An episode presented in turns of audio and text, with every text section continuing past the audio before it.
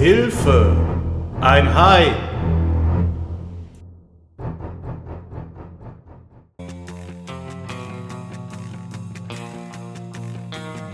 Please talk data to me. Der Data Platform Podcast mit Bimmel Ben, Mr. T und Angry Frank.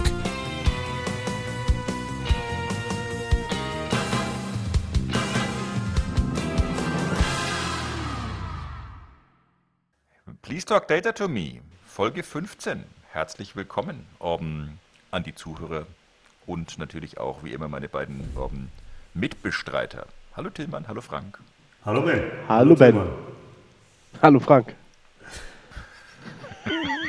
So, das ist ja der Moment, wo ich immer sehr dankbar bin, dass wir nicht 17 Mann haben, die diesen Podcast mitmachen. Ich meine, stellt euch vor, wir würden uns alle begrüßen. Die Folgen würden ja unendlich, also noch länger dauern, als sie jetzt schon dauern. Von daher. Ähm, geht's euch gut? Ja, und dir? Soweit ja. Und selbst? Oh, ich kann mich nicht beklagen. Ich habe gleich eine Frage, die ich zwingend mit euch ähm, diskutieren möchte. Okay, ich stehe jetzt bin ich gestern gespannt. am Geldautomaten. Da hängt ein Ja. großes Schild davor, dass die Polizei mich vor falschen Polizisten warnt. Nein. Woher weiß ich denn jetzt, ob es nicht falsche Polizisten sind, die mich vor richtigen Polizisten eigentlich warnen wollen? Das ist eine spannende krass. Frage. Das ist eine sehr spannende Frage. War das Schild handschriftlich geschrieben? ja, von einem Dreijährigen. Waren da viele Rechtschreibfehler drin? Nein, also es sah schon sehr professionell aus, muss ich sagen. Also ich stand drei Stunden davor und habe es angestarrt. Dann wurde ich weggetragen. Also wenn es professionell aussah, war es mit Sicherheit ein Fake. Ja, eben. Das macht Sinn. Das macht Sinn. Ja, da habt ihr mir jetzt natürlich auch nicht wirklich weitergeholfen, muss ich Nein, sagen. Ähm, dann würde ich mich jetzt auch ausklinken und zurück zu dieser Sparkasse fahren und das noch so ein bisschen Ja. auf verdächtige okay. Merkmale. Ich habe nämlich aus der Yps von damals auch noch mein Detektivkit, das heißt, ich kann auch Fingerabdrücke und so weiter nehmen. Sehr gut. Ja, Das finde ich muss gut. man ja sagen, dass die Fingerabdrücke, die haben immer super funktioniert auf der weißen Wand. Ähm, diese Uhrzeitkrebse sind mir immer irgendwie eingegangen. Weiß nicht, wie das bei euch war. Aber also, die Wand war super schwarz und wenn man dann drauf gedrückt hat, war auch ein Abdruck drauf. Also von daher, das war immer top. Hervorragend. Also von daher. Ja, schön, dass wir das ähm, klären konnten. Wo wir schon beim Thema Yps sind. Okay, jetzt kommt's wieder. Jetzt bin ich auch gespannt. Wie kommt dieser Schwank jetzt rüber? Kommen wir zum Thema Veranstaltungen.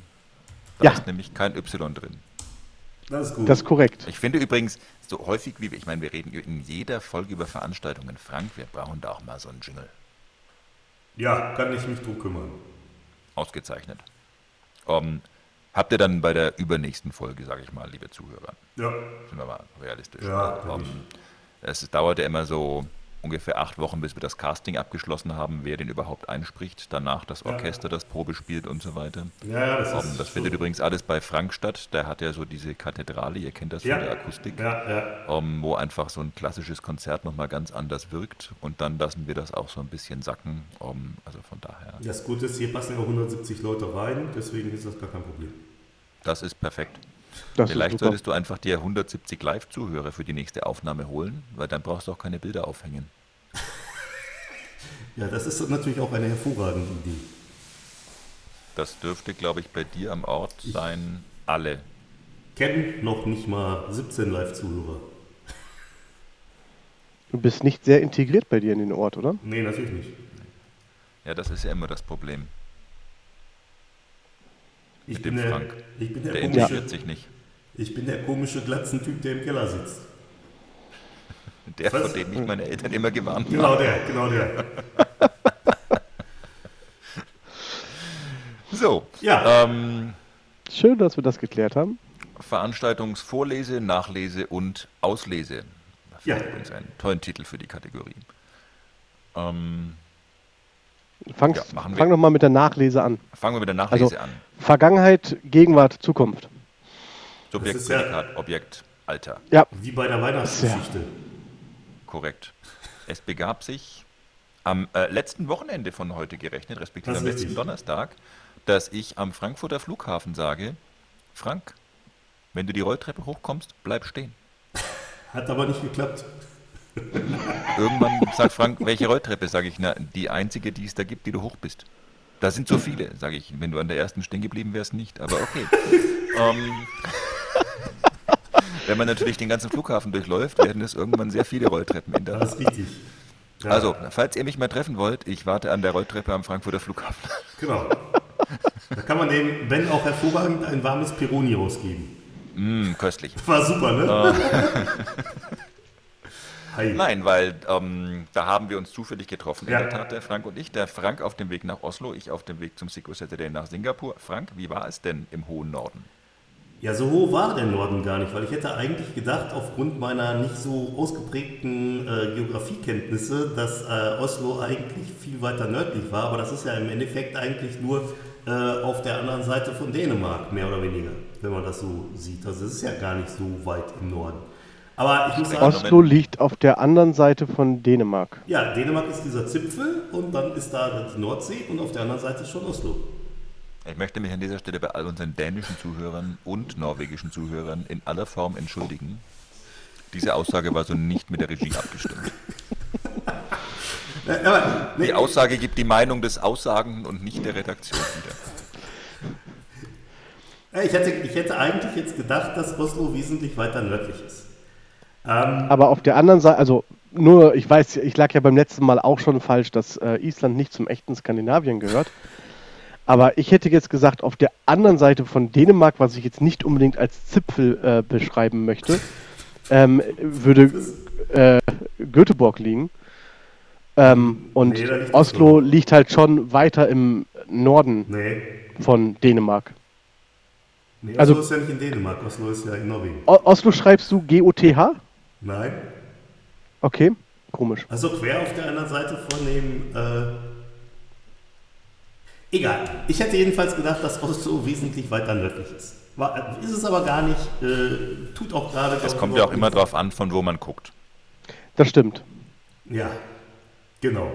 Ähm, ja, also jedenfalls, äh, ich bin halt äh, relativ gut nach Oslo angereist, im Gegensatz zu Und ich, wenn ich vielleicht noch, Entschuldigung, wenn ich Ja. noch eins dazu sagen darf, der Frank hat schon recht, Oslo ist auf der anderen Seite von Dänemark, aber halt nicht links oder rechts, sondern oben. Genau, deswegen weiter im So wie Norden. Hamburg auch auf der anderen Seite von Dänemark ist, nur halt unten. Ja, genau. Aber halt im Norden. Ich meine, Oslo liegt ungefähr auf der Höhe von Stockholm und Tallinn und äh, nördlich, oder äh, ungefähr auf Ende von Schottland. Das ist Ja. schon, finde ich, weit Norden. So, jetzt mache ich hier mal meine Weltkarte auf, pass auf. Aber es Jetzt liegt sagt nicht so gleich, nördlich oh wie ja. Island.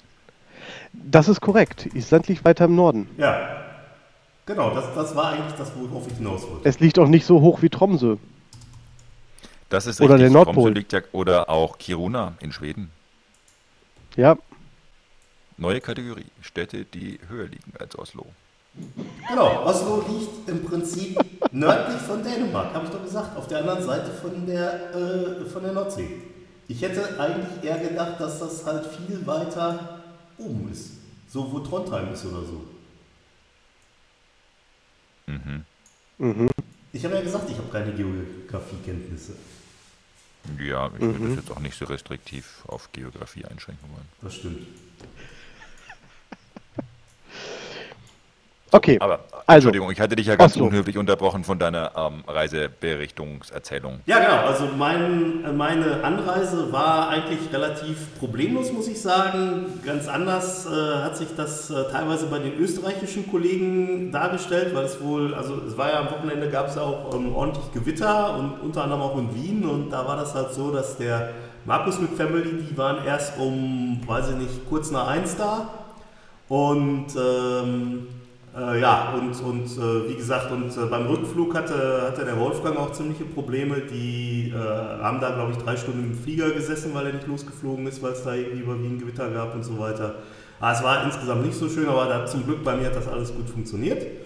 Und ja, also Oslo selber ist eine äh, schöne Stadt, muss man sagen. Wir haben da am äh, Freitag so ein bisschen Sightseeing gemacht und sind so ein bisschen halt da durch die Gegend gelaufen, das war ganz schön. Und der Secret Saturday dann am äh, Samstag, der ähm, war auch ziemlich gut. Also ähm, der hat stattgefunden in so einer, ähm, Universität, die halt dass die Crew vom Sequel Saturday halt auch kostenlos zur Verfügung gestellt bekommen hat. Das heißt also, da gab es wirklich schön vernünftige Räume, wo man gut sitzen konnte und ähm, auch genügend, ähm, ja, sag mal, Stromversorgung, die war da schon mehr oder weniger in die, in die Sitzbänke integriert und so.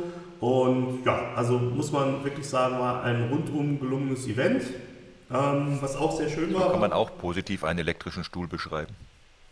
Ja, genau. Ähm, Die Stromversorgung war in den Sitz integriert. Ja. hei, hei, hei. Genau, an dieser Stelle müssten wir dann eigentlich Reize Lightning von Metallica einspielen, aber das lassen wir jetzt mal. Ähm, na, jedenfalls, ähm, also war wirklich ein gut organisiertes Event. Ähm, was schön war, war ähm, der Track, in dem ich war. Da hatten sie im Prinzip drei Docker-Vorträge hintereinander. Da dachte ich erst so ein bisschen, naja, das könnte sich so zum Problem auswachsen, weil die anderen dann genau das erzählen, was ich erzähle. Aber das war eigentlich ganz gut gemacht, weil der ähm, Sprecher, der vor mir dran war, hatte halt im Prinzip so eine ganz grundlegende ähm, Geschichte zu Docker, äh, wo er wirklich erklärt hat, was das ist und wie das geht und wie man einen SQL-Server ans Laufen kriegt. Ich habe dann halt ein bisschen, ähm, ähm, ja, ich sag mal, ein bisschen darauf aufbauend solche Sachen besprochen wie äh, Compose-Dateien und Docker-Files und danach kam dann der Sprecher, der im Prinzip danach kam, der hat dann das Ganze noch weiter aufgebaut in Richtung Kubernetes-Cluster. Also ich glaube, wenn sich jemand für Docker interessiert hat, dann war das auf jeden Fall ein sehr gelungener Vormittag an der Stelle. Na, und ansonsten ähm, haben die übrigens, ähm, ich habe mich mit dem Johann noch da unterhalten, ähm, die haben wohl äh, da in Oslo genau das, an der Uni genau das gleiche Problem wie wir in, ähm, in, ähm, im Rheinland, dass halt, äh, obwohl das an der Uni ist, extrem wenig Studenten da auftauchen. Also sie hatten wohl letztes Jahr auch so einen Track, wo Studenten gesprochen haben, so ähnlich wie wir es auch schon mal hatten. Ähm, und, äh, aber auch dieses Jahr sagt er, also da waren vielleicht bei den ganzen Anmeldungen, ich schätze mal, da waren so ungefähr 300 Leute oder irgendwie sowas. Und bei den ganzen Anmeldungen waren vielleicht 10 Studenten dabei. Und ja. Komisch. Ja, er meinte. Ist halt ein Samstag, ne? Ja, ist ein Samstag und er meint, die würden halt lieber feiern. Wobei, wenn ich mir da die Alkoholpreise angucke, dann möchte ich das mal bezweifeln. Hm. Was verdient denn so ein typischer Student in Oslo? Ich habe keine Ahnung. Millionen? Offensichtlich. Ja, wahrscheinlich. Die ah. braucht er an so einem durchschnittlichen Samstag. Absolut. Also, wo nee, der aber, halbe um, Liter Bier schon 10 Euro kostet, Halleluja. Wie du schon ganz richtig sagst, das fällt uns ja im Rheinland durchaus auch auf. Mhm. Um, und auch bei vielen anderen Veranstaltungen finde ich um, insbesondere so, also so in Asien immer so ein bisschen anders, da hast du mehr davon, aber mhm. so bei uns generell. Weil eigentlich, also es jammern ja auch immer ganz, ganz viele, dass irgendwie so unsere Hochschulen so deutlich hinterherhinken, nicht praxisorientiert genug und so weiter. Und dann hast du wirklich um, so eine Gelegenheit. Mhm. Und die lässt also, wo ich mir aber auch die, also wo ich sage, also ich verstehe schon, dass es ein Samstag ist und es viele gibt, die da keinen Bock drauf haben. Das ist ja auch irgendwie alles um. Naja, es ist ein und Samstag. Es ist ja nicht ja, jeden ja. Samstag. Aber vor allem, das kann ja nicht bei allen so sein. Also ich meine, bei den Studenten ist es ja generell schon so, wie auch um, sonst so im Leben, dass es einfach unterschiedliche Ambitionen und so weiter ah. gibt. Du hast halt die, die sagen, um, ja, 9 to 5 und dann ist Schluss und die, die sagen, oh nee, also unter 16 Stunden am Tag fange ich gar nicht an. Aber also ich bin ja der Ansicht, ob, dass ob das... wir nicht trotzdem so ein bisschen ein Marketingproblem, also dass es einfach daran scheitert, dass viele das irgendwie nicht so wissen. Ich bin der Ansicht, das hängt damit zusammen, dass wir halt eine Microsoft-Community sind nach wie vor. Und bei den vielen Studenten äh, Microsoft halt nach wie vor der Teufel ist. Ähm, es gibt in St. Augustin gibt es immer die Frostcon, ähm, das ist die Free and Open Source Software Conference und die findet in der Regel so ein bis zwei Monate nach unserem Secret Saturday statt. War dieses Jahr auch im August. Also ein bisschen weiter dann weg, drei Monate fast. Aber ähm, da sind immer sehr viele Studenten. Und ähm, ja, wie der Name sagt, ne? Äh, Free Software und Open Source Konferenz ist halt etwas anders aufgestellt und da gehen halt viele Studenten hin. Aber macht doch ehrlicherweise keinen Sinn, wenn wir mal ganz ehrlich sind. Weil also Microsoft verteufeln hin oder her, um, da kann man verschiedener Meinung dazu sein, alles gut. Aber am Ende muss ich mir doch um, im Klaren sein, dass es nach dem Studium noch was gibt, das nennt sich Arbeit. Und um, wenn ich mich so ein bisschen umgucke, hat Microsoft ja doch so einen kleinen Marktanteil in den Unternehmen.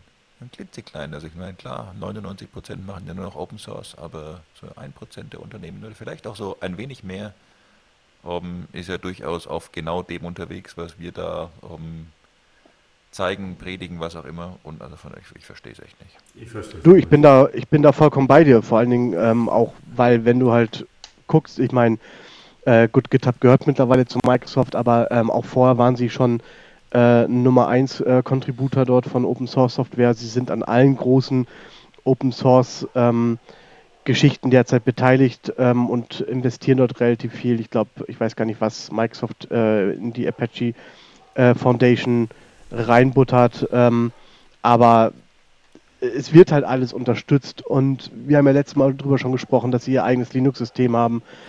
Ähm, ich habe jetzt wieder gelesen, die Tage, ähm, was war das, Extended FAT, glaube ich, das Dateisystem, ähm, hat Microsoft jetzt auch äh, ihr Patent an irgendeine Open Source ähm, Foundation rausgegeben, dass sie es einsetzen können, dass man halt auch dieses Extended FAT Dateisystem unter Linux einsetzen kann, wo sie bisher mal ganz gut auch vom Patent verdient haben.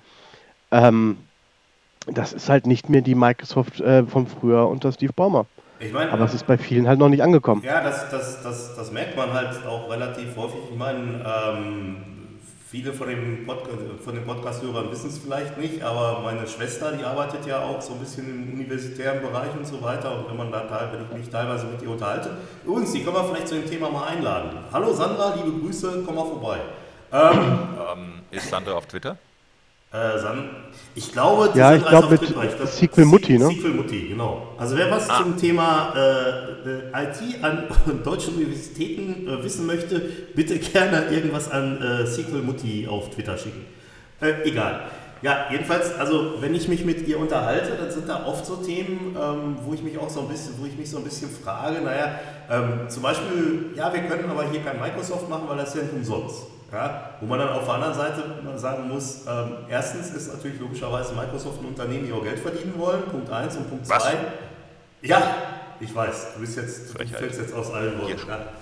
Und einmal das und auf der anderen Seite aber, dass die Sachen nicht umsonst sind, das stimmt ja so auch nicht, sondern ich meine, ich sag mal, wenn jetzt zum Beispiel ich als Student eine ähm, Datenbank-Engine brauche, weil ich da irgendwas mit machen will, dann kann ich mir wunderbar zum Beispiel SQL Server Express runterladen, der halt komplett kostenlos ist, oder ich hole mir eine Developer-Edition, die ist auch kostenlos, da kann, darf ich dann halt natürlich jetzt nicht irgendwie produktiv irgendwas mit betreiben, aber es ist ja jetzt nicht so, dass man halt per se sagen kann, dass halt äh, gerade wenn ich, wenn ich in, so, äh, in solchen, äh, ich sag mal, im, im Uni-Umfeld oder im Lehre-Umfeld irgendwas machen will, dass da nicht alles umsonst ist oder so. Das, ist, das kann man ja so auch nicht sagen. Ja, und das ich halt, und das sind halt viele Sachen, die sind teilweise auch nicht angekommen. Ich habe auch das Gefühl, dass, ähm, dass halt teilweise in anderen Ländern, die da an der einen oder anderen Stelle weiter sind. Also ich habe vor zehn Jahren oder so hatte ich mal Kontakt zu einer Uni in Holland und habe mich mit dem Professor so ein bisschen da über seinen ähm, Lehrplan unterhalten und so weiter. Und da war, wie ganz selbstverständlich, hatte der Power Pivot auf seinem Lehrplan. Das war da vielleicht gerade mal irgendwie äh, eineinhalb Jahre oder so. Ne? Und da meinte er, ob ich denn meine, dass Power Pivot, dass das was ist, was in der Zukunft noch wichtig wird. Und ich habe ihm gesagt, ja, also ich denke schon, dass das eine Technologie ist, äh, wo Microsoft halt noch einiges rein investieren wird. Ne? Und dann und teilweise, wenn, wenn du hier in deutschen Unis fragst, Power Pivot, dann äh, was? Und das ist halt, das ist halt so ein bisschen, ich glaube, das ist da auch so ein bisschen die Problematik. Vielleicht, äh, Tilman, was mir gerade einfällt, was wir, was wir vielleicht mal überlegen könnten, wäre, ob wir nicht mal, bevor ein Sequence Data Day wieder in der, äh, in, äh, an der Uni da stattfindet, ob wir nicht mal den Harm fragen, ob wir äh, mal da irgendwie bei einer Vorlesung oder so mal vielleicht irgendwie eine Viertelstunde was dazu sagen können. ist schon angedacht, ist schon angedacht okay. mit Harm, das äh, cool. mal zu machen, dass wir da ein bisschen besser ähm, auch noch auftreten und das in, äh, zu den Studenten bringen, was man da machen kann. Genau, dass man dann vielleicht auch da nochmal kommuniziert, dass ja Microsoft auch gerade im Open Source Bereich momentan ziemlich viel macht. Und teilweise. Ja, und vielleicht, vielleicht könnte man ja in der Tat dann auch so ein bisschen spezifischer auf den Schedule und so weiter eingehen, ja. um ein, einfach um so wirklich, also kann mir nur vorstellen, dass es einfach viele gibt, die nicht so ganz um, wirklich überrissen haben, was wir da so tun. Weil sonst kann ich mir nicht erklären, dass es gerade aus der Ziel, die eigentlich voll Zielgruppe wären, weil Ja. um, Studenten kein um, Budget somit logischerweise für teure Fortbildungen und so Klar. weiter. Also auch das gleiche Ding bei den Precons und so weiter. Ja, absolut. Auch da waren jetzt nicht so unendlich viele. Also ich glaube, ich hatte in meiner Precon zwei oder so.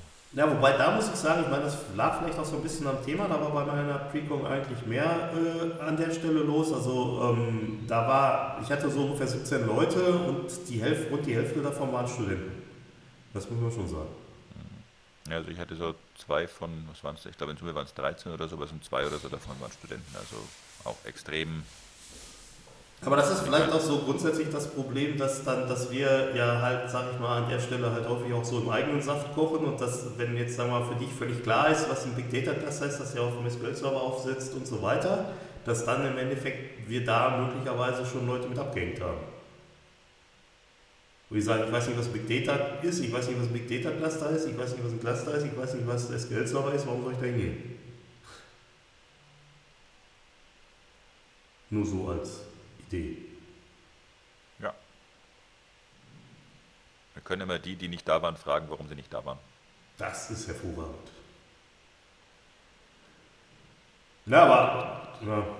aber ansonsten, wie gesagt, nochmal um auf den Single Saturday in Oslo zurückzukommen, hat mir auf jeden Fall sehr viel Spaß gemacht. Ich würde da wahrscheinlich auch nächstes Jahr wieder einreichen. Und Wie viele Leute waren insgesamt da? Also ich würde so schätzen, irgendwas zwischen 250 und 300. So. Also das ähm, Okay. konntest du jetzt nicht so genau sagen, das hat sich sehr verteilt, weil ähm, dieses Uni-Gebäude, wo das stattfand, das äh, war halt eher, eher hoch und nicht so breit, also nicht so wie jetzt in St. Augustin. Und das hat sich, ich glaube, über drei oder vier Etagen verteilt. Ja, also Was mich mal interess interessieren würde dabei, ähm, abseits jetzt von der ähm, von den Teilnehmern und den Sessions, aber da ihr beide ja jetzt auf Konferenzen wart, auf Secret Saturdays, Ben wird ja auch gleich nochmal was sagen, was bekommt was bekommt der Teilnehmer auf, den Konfer auf diesen anderen Konferenzen denn mittags zu essen? Ja, kann ich gerne sagen. Also ähm, in Oslo gab es ähm, Reis, dann gab es dazu irgendwie so Gemüse und so ein Hähnchenbollen. Also das fand ich Also, war auch schon. eh- Ähnlich wie in St. Augustin Kantine, wo man sich sein Essen nehmen konnte bzw. bekommen hat. Ja, ganz genau. Also im Endeffekt war das halt so, dass die, dass die da wohl die Unikantine auch äh, für aufgemacht haben und die waren dann halt da sehr fleißig bemüht, ähm, halt äh, Essen äh, an die Leute zu verteilen. Da gab es auch nochmal eine Salatbar und was ich auch wirklich ziemlich cool fand. Sehr war, fleißig bemüht, ist so äh, Ja, nee, sehr, das, sehr positive Aussage. Das war eigentlich wirklich positiv gemeint, weil als ich da Okay. runtergegangen bin und mir die Schlange angeguckt habe, habe ich mir gedacht, ach du Scheiße, willst du dich da wirklich anstellen? Und dann habe ich mich angestellt, weil ich einfach Hunger hatte und war, weiß ich nicht, in drei Minuten dran. Ja? Das war echt, also die Ja. haben da richtig, äh, sag ich mal, im Akkord die Teller rausgehauen. Also es war, fand ich schon echt gut, also muss ich sagen. Naja, und ich sag, und ich sag mal, so zwischendurch gab es halt so das Übliche, ja, also hier Donuts und äh, ähm, äh, Kaffee und Brötchen und so ein Zeug. Also schon ähnlich, wie wir es auch in, äh, im Rheinland machen. Ja, Und Ben? Ähm, also Singapur im Prinzip das gleiche, aber natürlich regional anders. Also ähm, Klar. in Singapur war die Location im Microsoft Office. Ähm, Dort über zwei Etagen. Ähm, auch wieder nicht ganz glücklich, kann ich gleich noch was dazu sagen. Aber auch da waren halt in den normalen Pausen so normale Snacks quasi aufgebaut. Und mittags gab es halt einfach ähm, Buffet, wo es dann asiatische Nudeln, ähm, asiatisches Gemüse, ähm, Chicken, Garnelen, was auch immer. Und du hast dir halt einfach entsprechend zusammengestellt. Und weil es dann eine Gruppe gab, die irgendwie das Essen verpasst hat, wo ich nach wie vor nicht so ganz verstehe, wie das überhaupt passieren konnte, haben dann die Organizer sogar nach der Mittagspause oder gegen Ende der Mittagspause sogar noch eine Runde Pizzen bestellt, um sicherzustellen, dass alle auch was zu essen aber das bekommen. ist cool. Wow. Also von daher.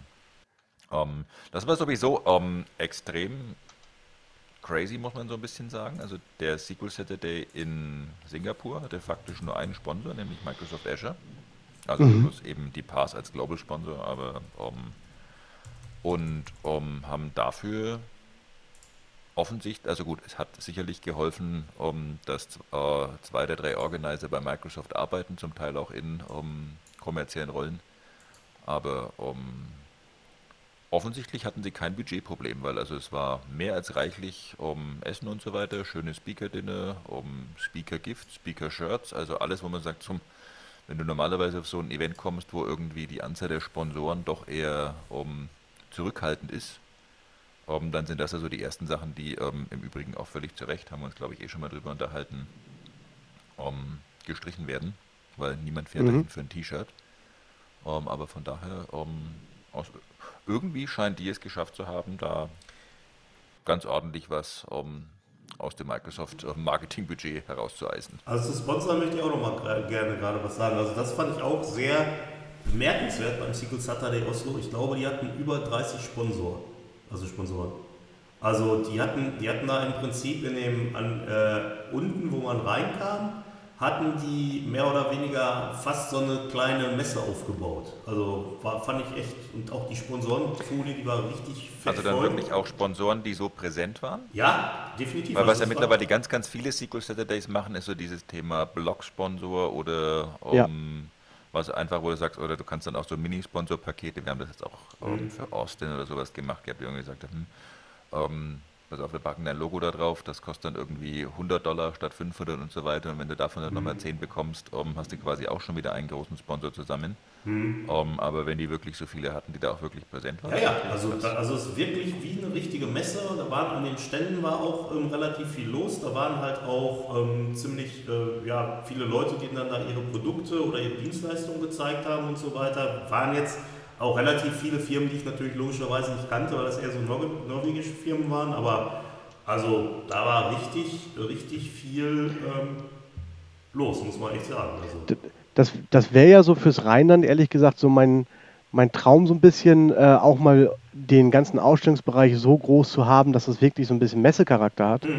Ähm, was gar nicht unbedingt nur ähm, Aussteller sein müssen, ähm, wie, also irgendwelche Firmen, die dort sind, sondern halt auch gerne mal vielleicht Open Source Projekte. Ja?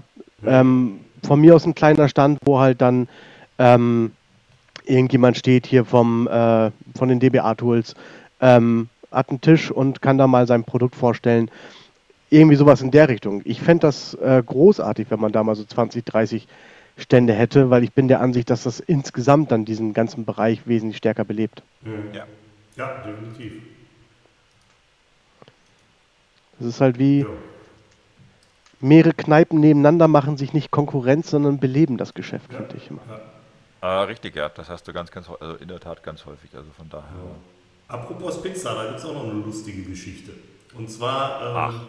ja, und, und zwar ähm, bei dem Secret Saturday Oslo war das so, am Samstagabend nach dem, ähm, nach dem eigentlichen Event gibt es ja immer noch so halt irgendwelche ähm, Event, äh, ja, sag ich mal so, äh, Afterparty-Event-Geschichten und so weiter. Und was ich auf der einen Seite ganz gut fand, war, da waren halt nicht nur hauptsächlich Aussteller und Sprecher, sondern da waren auch relativ viele von den Teilnehmern. Das fand ich gut. Und auf der anderen Seite war das so, das war ganz spannend. Das war in so einem, ja, ich will mal sagen, wie so ein Hinterhof sozusagen, ähm, äh, relativ groß. Und da war im Prinzip so ein Gebiet, wo, ähm, ja, also ein Kneipenbereich, so mehr oder weniger. Und ähm, eigentlich diese, diese Gegend äh, ist wohl auch einigermaßen bekannt dafür, dass es da halt Foodtrucks gibt, wo man sich halt was zu essen holen kann. Das Problem war, dass halt an dem, bevor wir dann halt da hingegangen sind, war halt, ähm, war, war halt irgendwie so eine Veranstaltung von irgendeinem Tierschutzverein oder so und es gab dann an den Foodtrucks den Abend nur veganes Essen, was die, äh, was die ähm, äh, Veranstalter aber nicht wussten. Und dann, hatte, dann, hatte, dann hatten die gefragt und dann haben wir uns da nochmal Pizza hinbestellt. Und was ganz cool war, war, dass das wohl so ein Geheimtipp ist da in Oslo, dass ähm, im Endeffekt die Pizzafahrer, die dann kamen, meinten so, also sie würden irgendwie, weiß ich nicht, vier, fünf Jahre in Oslo schon Pizza ausfahren, aber da wären sie noch nie gewesen. Und das war wirklich mitten in der Stadt. Das war noch nicht mal, das war noch nicht mal zwei Minuten zu Fuß vom Hotel weg. Fand ich sehr spannend. Und die hatten das dann abends, ähm, als dann dunkel wurde, auch so beleuchtet mit so, ähm, mit so Lampenketten und so weiter. Also es war schon ziemlich cool, muss man sagen. Okay. Hatten aber genau, hatten genau wie wir im Rheinland ziemlich viel Glück mit dem Wetter. Ja, das ist bei solchen Veranstaltungen Ja. immer ganz förderlich, wenn man was draußen machen möchte und man auch noch gutes Wetter hat. Ja, ich habe auch gehört, dass in der Nacht von Samstag zu Sonntag soll es wohl auch nochmal richtig heftig geschüttet haben. Aber da war Okay. schon weg. Du bist Samstag wieder geflogen. Nee, nee, ich bin am Sonntag ähm, Mittag geflogen. Also die Ach so. Veranstaltung, die war halt von, ähm, von Samstag auf Sonntag den Abend und ich bin dann halt irgendwann, weiß ich nicht, so um 15 Uhr oder so ging es dann wieder Richtung Heimat. Mhm. So war das. Ben, wie war's in Asien? Ähm, sehr schön. Ähm, ich könnte quasi die gleichen Kritikpunkte an der Veranstaltung anbringen wie schon in Malaysia. Also es scheint mir ein regionales Thema zu sein, nämlich ähm, zu kurze Pausen zwischen den Sessions. Diesmal war es zumindest nicht back-to-back, sondern fünf Minuten, aber das ist, ähm, wie ihr wisst, wenn der Vorredner noch so zwei, drei Fragen machen möchte oder sowas, leider halt auch schon zu wenig mit Laptop ab, Laptop an, ins Internet verbinden und so weiter. Ähm, auch da über zwei Stockwerke. Ähm, das heißt, die Leute mussten dann in der Zeit dann quasi auch noch ähm, warten auf Aufzug und so weiter. Ähm, wieder relativ hohe No-Show-Rate, also 450 Anmeldungen, ungefähr 250 sind gekommen, aber das war von den Veranstaltern so erwartet, wo ich sage, gut, wenn du natürlich irgendwie so kalkulierst, dann ist es gar nicht so schlimm.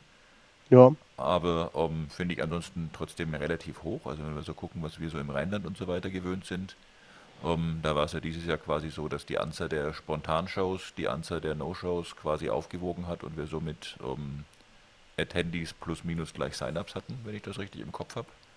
Ja. Und da ist natürlich 250 zu 450 schon nochmal ähm, eine andere Hausnummer. definitiv. Ähm, ja, und ansonsten der gleiche Kritikpunkt wie auch beim letzten Mal beim Speaker Dinner, hat man uns wieder was Gutes getan und wir sind schön europäisch essen gegangen mit gutem deutschen Bier und ich hätte es mir natürlich wieder deutlich regionaler und lokaler gewünscht. Ähm, aber nee, ansonsten ähm, super schön. Ähm, War jetzt auch viele Jahre nicht in Singapur selbst in der Stadt drin und das ist dann auch da schon immer krass zu sehen, wie sich solche Städte entwickeln. Von daher, ähm, nee, war cool. Ich meine, gerade auch in Asien, ich meine, die asiatische Küche, die ist ja sehr, sehr vielschichtig und sehr, sehr, sag ich mal, umfangreich und so. Das ist natürlich dann echt Richtig. schade, dass die, dass, die, dass die dann sagen, hey, guck mal hier, gibt's europäisches Essen. Also ja, habe ich wieder mal nicht verstanden, aber ähm, Und vor allen Dingen, ich denke mal, wenn man da asiatische Küche irgendwie macht, also ich glaube, da lässt sich dann auch wirklich für jeden was finden. Also ich glaube in der Tat, das war das, also die machen das, weil sie glauben, sie tun uns da was Gutes damit. Ich habe das auch da wieder als Feedback und so weiter gegeben, ohne an der Stelle dann, ich meine, das ist ja so dieses Thema, darf man sich eigentlich beschweren, wenn man zum Essen eingeladen wird. Klar. Ähm, aber nee, aber ansonsten, ähm, ja, wie gesagt, schönes Event, gut besucht. Ähm, was auch noch ganz spannend war, eine Session ist ausgefallen und dann haben ein paar von uns, die Monica Redburn, Danny Cherry, Joey D'Antoni, der Sandy Vinaco, ähm, und jetzt muss ich kurz überlegen, ähm, wer war denn noch dabei? Irgendeiner war noch dabei und das fällt mir gerade nicht ein. Dann haben wir einfach gesagt, so, wir machen einfach so eine ähm, Ask Me Anything Panel Discussion. Und waren nicht so sonderlich viele, weil das natürlich auch relativ kurzfristig war. Also wir haben irgendwie um 13 Uhr fahren die Session fällt aus und um 14.30 Uhr oder so war die Session plus. Also von daher war dann auch nicht viel Zeit, den Leuten das irgendwie so richtig mitzuteilen. Also waren irgendwie so, wenn wir schätzen, 20 Attendees oder sowas. Ähm, aber war insofern ähm, sehr, sehr cool. Ah, der Manu Hapuna war übrigens der andere, der noch dabei war. Ähm, und ähm, nee, aber war eine schöne interaktive Diskussion mit sehr, sehr viel, also wirklich vielschichtigsten Fragen. Der eine hatte eine Frage, wie baue ich eigentlich ein Data Warehouse? Der nächste wollte über Availability Groups sprechen. Der nächste hat gesagt, äh, wie ist eigentlich Zugriff mit Power BI auf On-Prem-Daten und so weiter. Also wirklich schön querbeet. Hat auch Spaß gemacht. Von daher, insbesondere wo wir so, ich habe das ja versucht, ähm, in Österreich schon zweimal auf den SQL Saturdays und auch beim Grillen mit diesen Ask the Experts Corners, die irgendwie immer nicht so grandios funktionieren. Also kamen halt immer so ein paar, aber nicht so viele, wie ich gedacht hätte. Und da war das schon irgendwie deutlich, also insbesondere dafür, dass es ja so eine spontane Nummer war. Wo ich sage, so, wenn ich eigentlich schon eine Woche vorher weiß, der und der ist dann und da da und zu dem und dem Thema, dann könnte ich ja Fragen vorbereiten. Wohingegen, wenn du sagst, so, du hast jetzt mal so spontan die Idee, die Möglichkeit, alle Fragen zu stellen, die dir so einfallen, dann hätte ich wahrscheinlich so spontan gar nicht so viele Fragen auf Lager. Aber von daher, ähm, nee, das war auch ganz nice. Sehr cool. Und ansonsten noch wieder viele um, internationale Speaker und so weiter natürlich. Von daher um, das ist dann auch immer ganz schön, da den einen oder anderen zu sehen, den man vielleicht sonst eben nicht so oft sieht. Wir haben sowas, glaube ich, auch schon mal auf dem Passcamp gemacht, ne? Ja, Wir Finde ich, ist wieder eigentlich auch ganz. Ja, ich finde das eigentlich ganz nett. können wir eigentlich wieder machen. Finde ich auch, ist eine gute Idee an sich. Also von daher, immer her damit. Und also wie gesagt, gerade wenn das nicht so eingeschoben ist, mehr so als Lückenbüßer, sondern eben als, weil wir dann ganz kurz diskutiert haben, macht irgendjemand einfach eine normale Session, wo ich gesagt habe, naja, wenn das jetzt halt so eine Stunde vorher ist, ist das total doof. Weil dann kommen irgendwie zehn Leute in den Raum, die kamen, kommen aber eigentlich wegen der anderen Session, die dann damit überhaupt nicht, also wenn du jetzt nicht zufällig irgendwas machen kannst, was so halbwegs das gleiche Thema ist, Ja. um, also irgendwie eine Docker-Session durch eine andere Docker-Session oder sowas ersetzt, dann ist die Wahrscheinlichkeit, dass es relevant ist, so niedrig. Und dann hast du am Ende irgendwie einen Speaker, der sich ja trotzdem um eine Stunde lang Mühe gibt, irgendwas zu präsentieren und irgendwie drei, vier Attendees, die mir aus Höflichkeit geblieben sind, wahrscheinlich.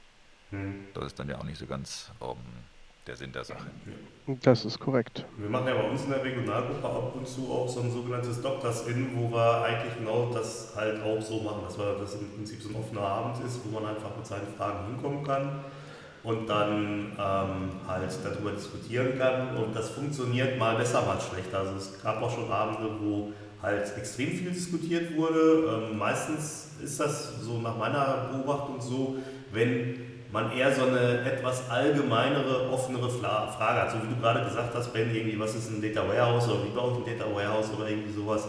Wo das nicht so gut funktioniert, sind halt, wenn man eine extrem spezifische Frage hat, also so nach dem Motto, keine Ahnung, ich habe irgendwie, weiß ich nicht, äh, ich habe versucht, eine Availability-Gruppe aufzusetzen und da kommt immer der Fehler äh, 4711, was kann ich tun? Ja, das ist natürlich was, wo jetzt, äh, sag ich mal, die meisten Leute, die da sind, da jetzt auch nicht so unbedingt direkt eine Antwort drauf haben. Und manchmal war es, ja, keine Ahnung. Was sollen denn das für Experten sein, die Ja. nicht jede Fehlermeldung auswendig kennen? Ja, genau, genau. Da bin ich natürlich voll bei dir. Ja, und auf der anderen Seite ist es halt dann teilweise so, dass manchmal auch äh, einfach dann keine Themen wirklich so kommen.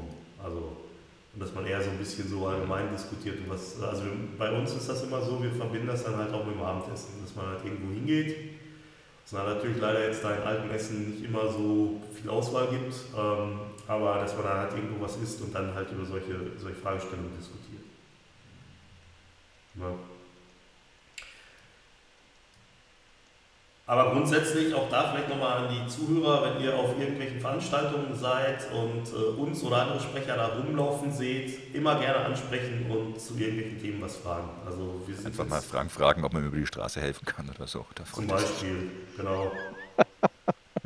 Oder nach Filmtipps oder Geht's so. Ihnen gut? Ja, genau.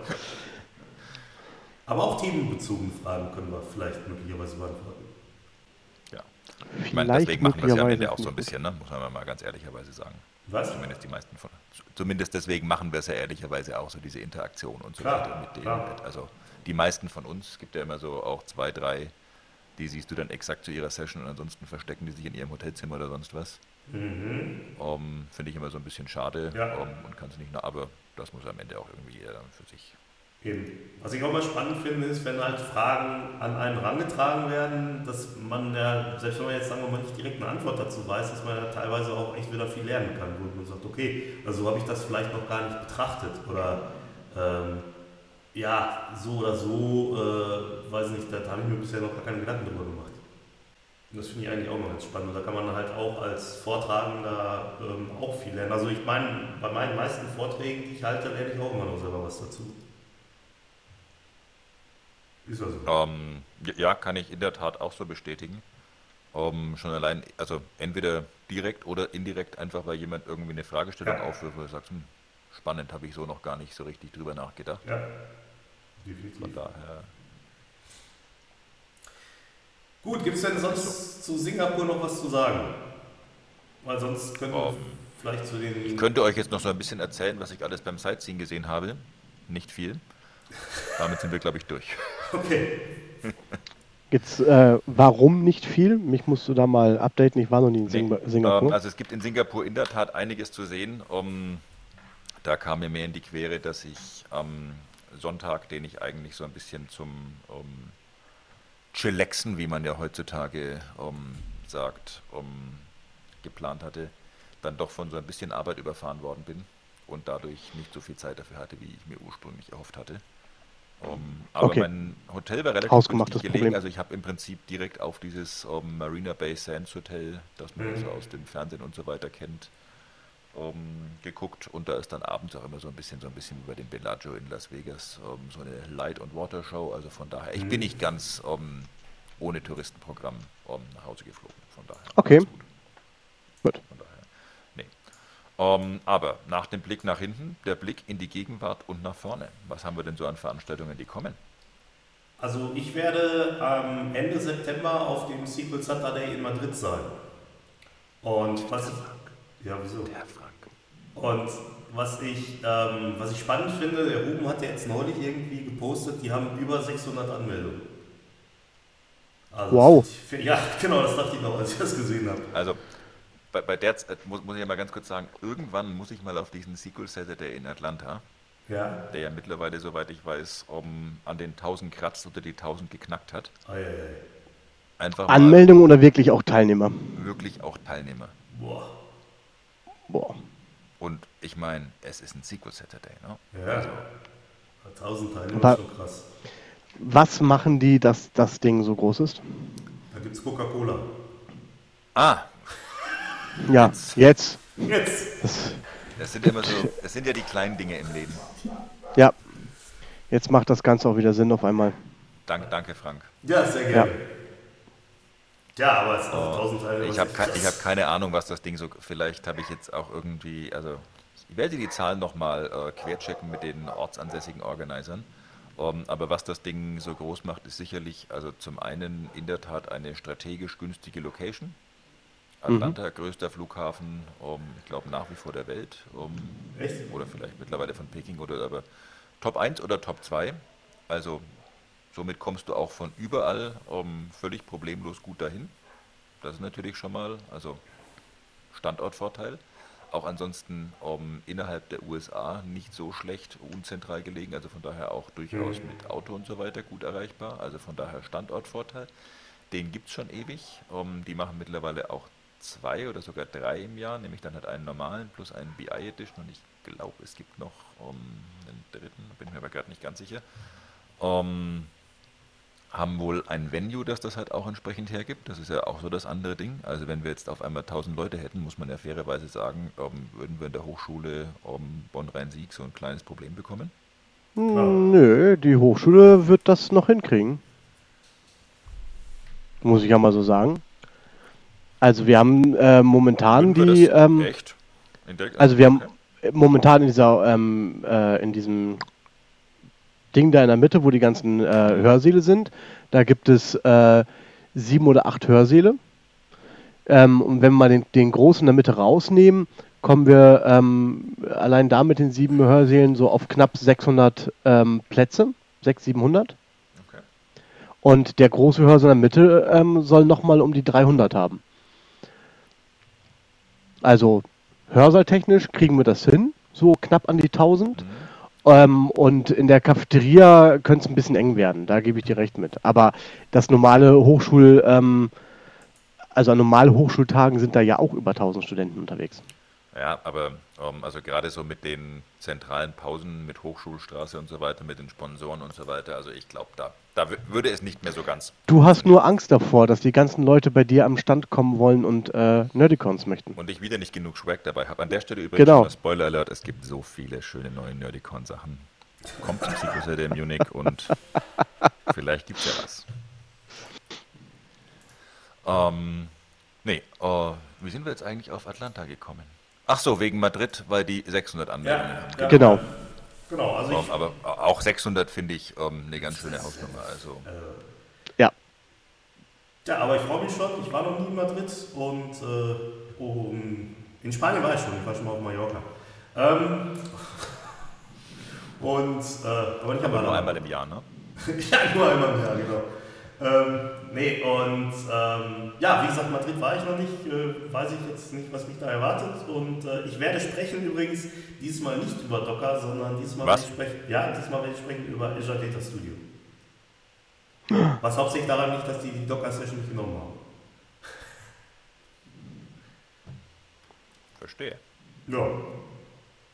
Wo geht's denn bei euch so Einfach hin? Azure Data Studio so generelles Intro oder irgendwas Spezielles? Oder? Nee, einfach so ein, im Prinzip Azure Data Studio, so ein, äh, ein, einfach eine Übersicht, was das ist, warum das wichtig ist, sich da mal mit zu beschäftigen und so weiter. Also eher so ein allgemeiner Einführungsvortrag. Verstehe. Wo geht's denn bei euch so hin? Ähm, Äh. Also das nächste, was ich habe, ist SQL Saturday Munich. Also, beziehungsweise dann in der Woche sind auch noch die SQL Days, die liegen quasi auf dem Weg. Um, Ja. Aber ja, sonst habe ich davor. Also ich habe so um, zwei, drei User Groups davor noch. Ich bin in Berlin diesen Monat, ich bin auch noch mal in Oslo, weil ich da ohnehin zu tun habe. Um, und ich dann die Catherine gefragt habe, ob wir nicht Abendessen gehen wollen. Und sie gesagt hat, nee, da haben wir User Group, willst du nicht sprechen? Und so kam das eine zum anderen. Und jetzt spreche ich da halt auch mal in der User Group. Von daher, um, manchmal kommt das ja ganz zufällig und schön zusammen. Aber an richtigen Konferenzen oder sowas ist in der Tat äh, München und dann ja schon äh, zwei Wochen später ähm, Pass Summit. meine Jo. nächsten. Ja. Also bei mir geht es vorher nochmal ähm, auf den Microsoft Business Summit. Was ist Ähm, denn der das ist- Microsoft Business Summit? Das war bisher die DPK, die Deutsche Partnerkonferenz.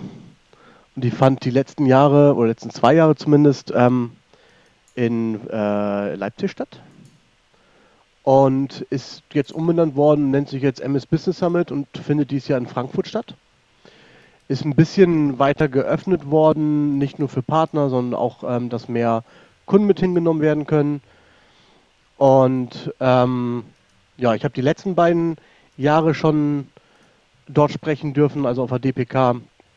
Ähm, einmal mit Patrick Heide zusammen, ähm, wo wir ein Kundenprojekt vorgestellt haben.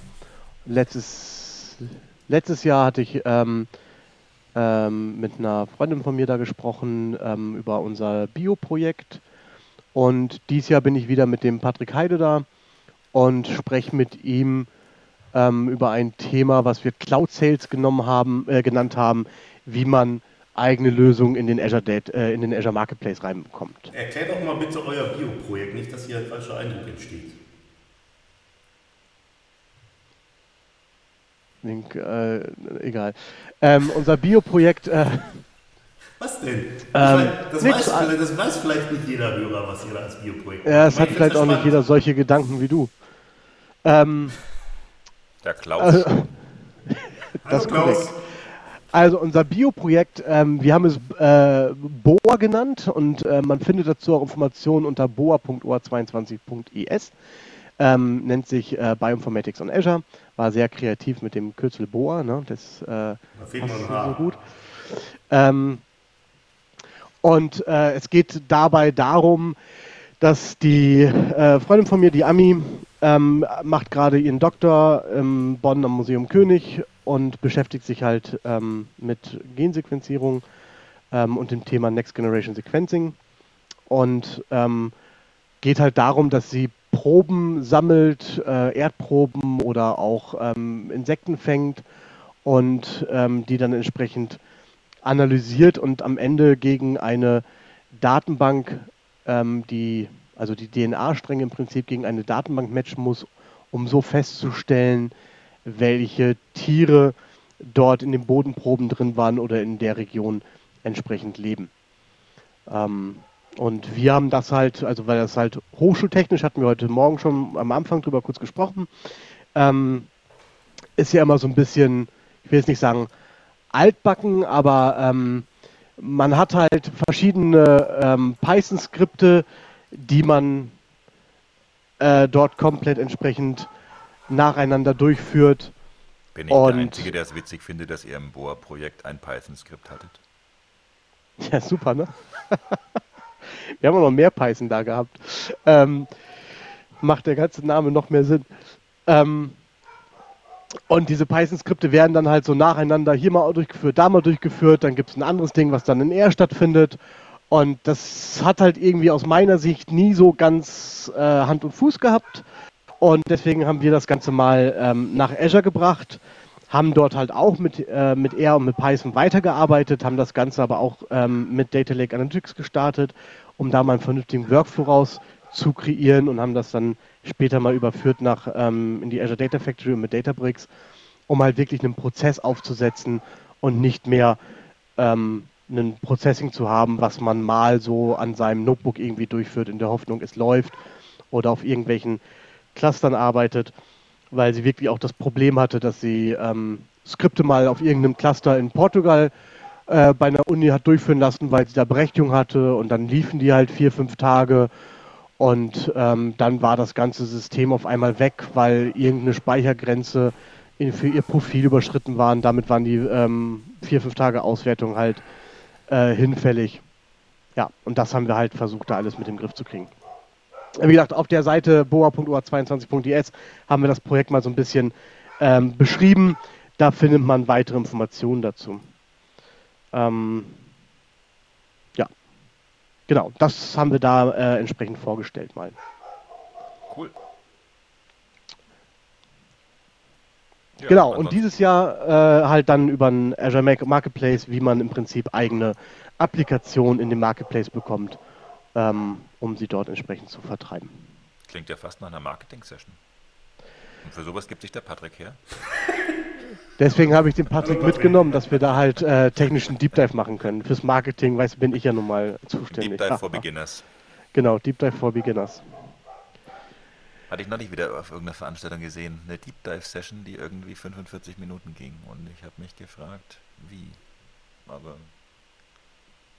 Okay, anderes Thema. Tja, Dann kriegst du einen Zementkübel an die Füße und dann bist du ganz schnell beim Deep Dive. Sizilianische Schuhe. Ja. Schön, schön. Ähm, ja, ansonsten, wo wir schon bei künftigen Veranstaltungen sind, äh, Call for Speakers für die SQL-Konferenz ist auch noch offen, wer Jo. da noch nicht eingereicht hat. Sogar noch relativ lange, ähm, Ende Oktober, wie ich mich ähm, wage zu erinnern. das ist Also korrekt. da, ähm, Ich habe noch nichts dran weil ich freue mich ja auch immer auf jeder Konferenz, ähm, sowohl alte als auch neue Gesichter zu sehen. Also von daher, vielleicht submittet ja mal jemand, der da noch nicht submittet hatte bis dato.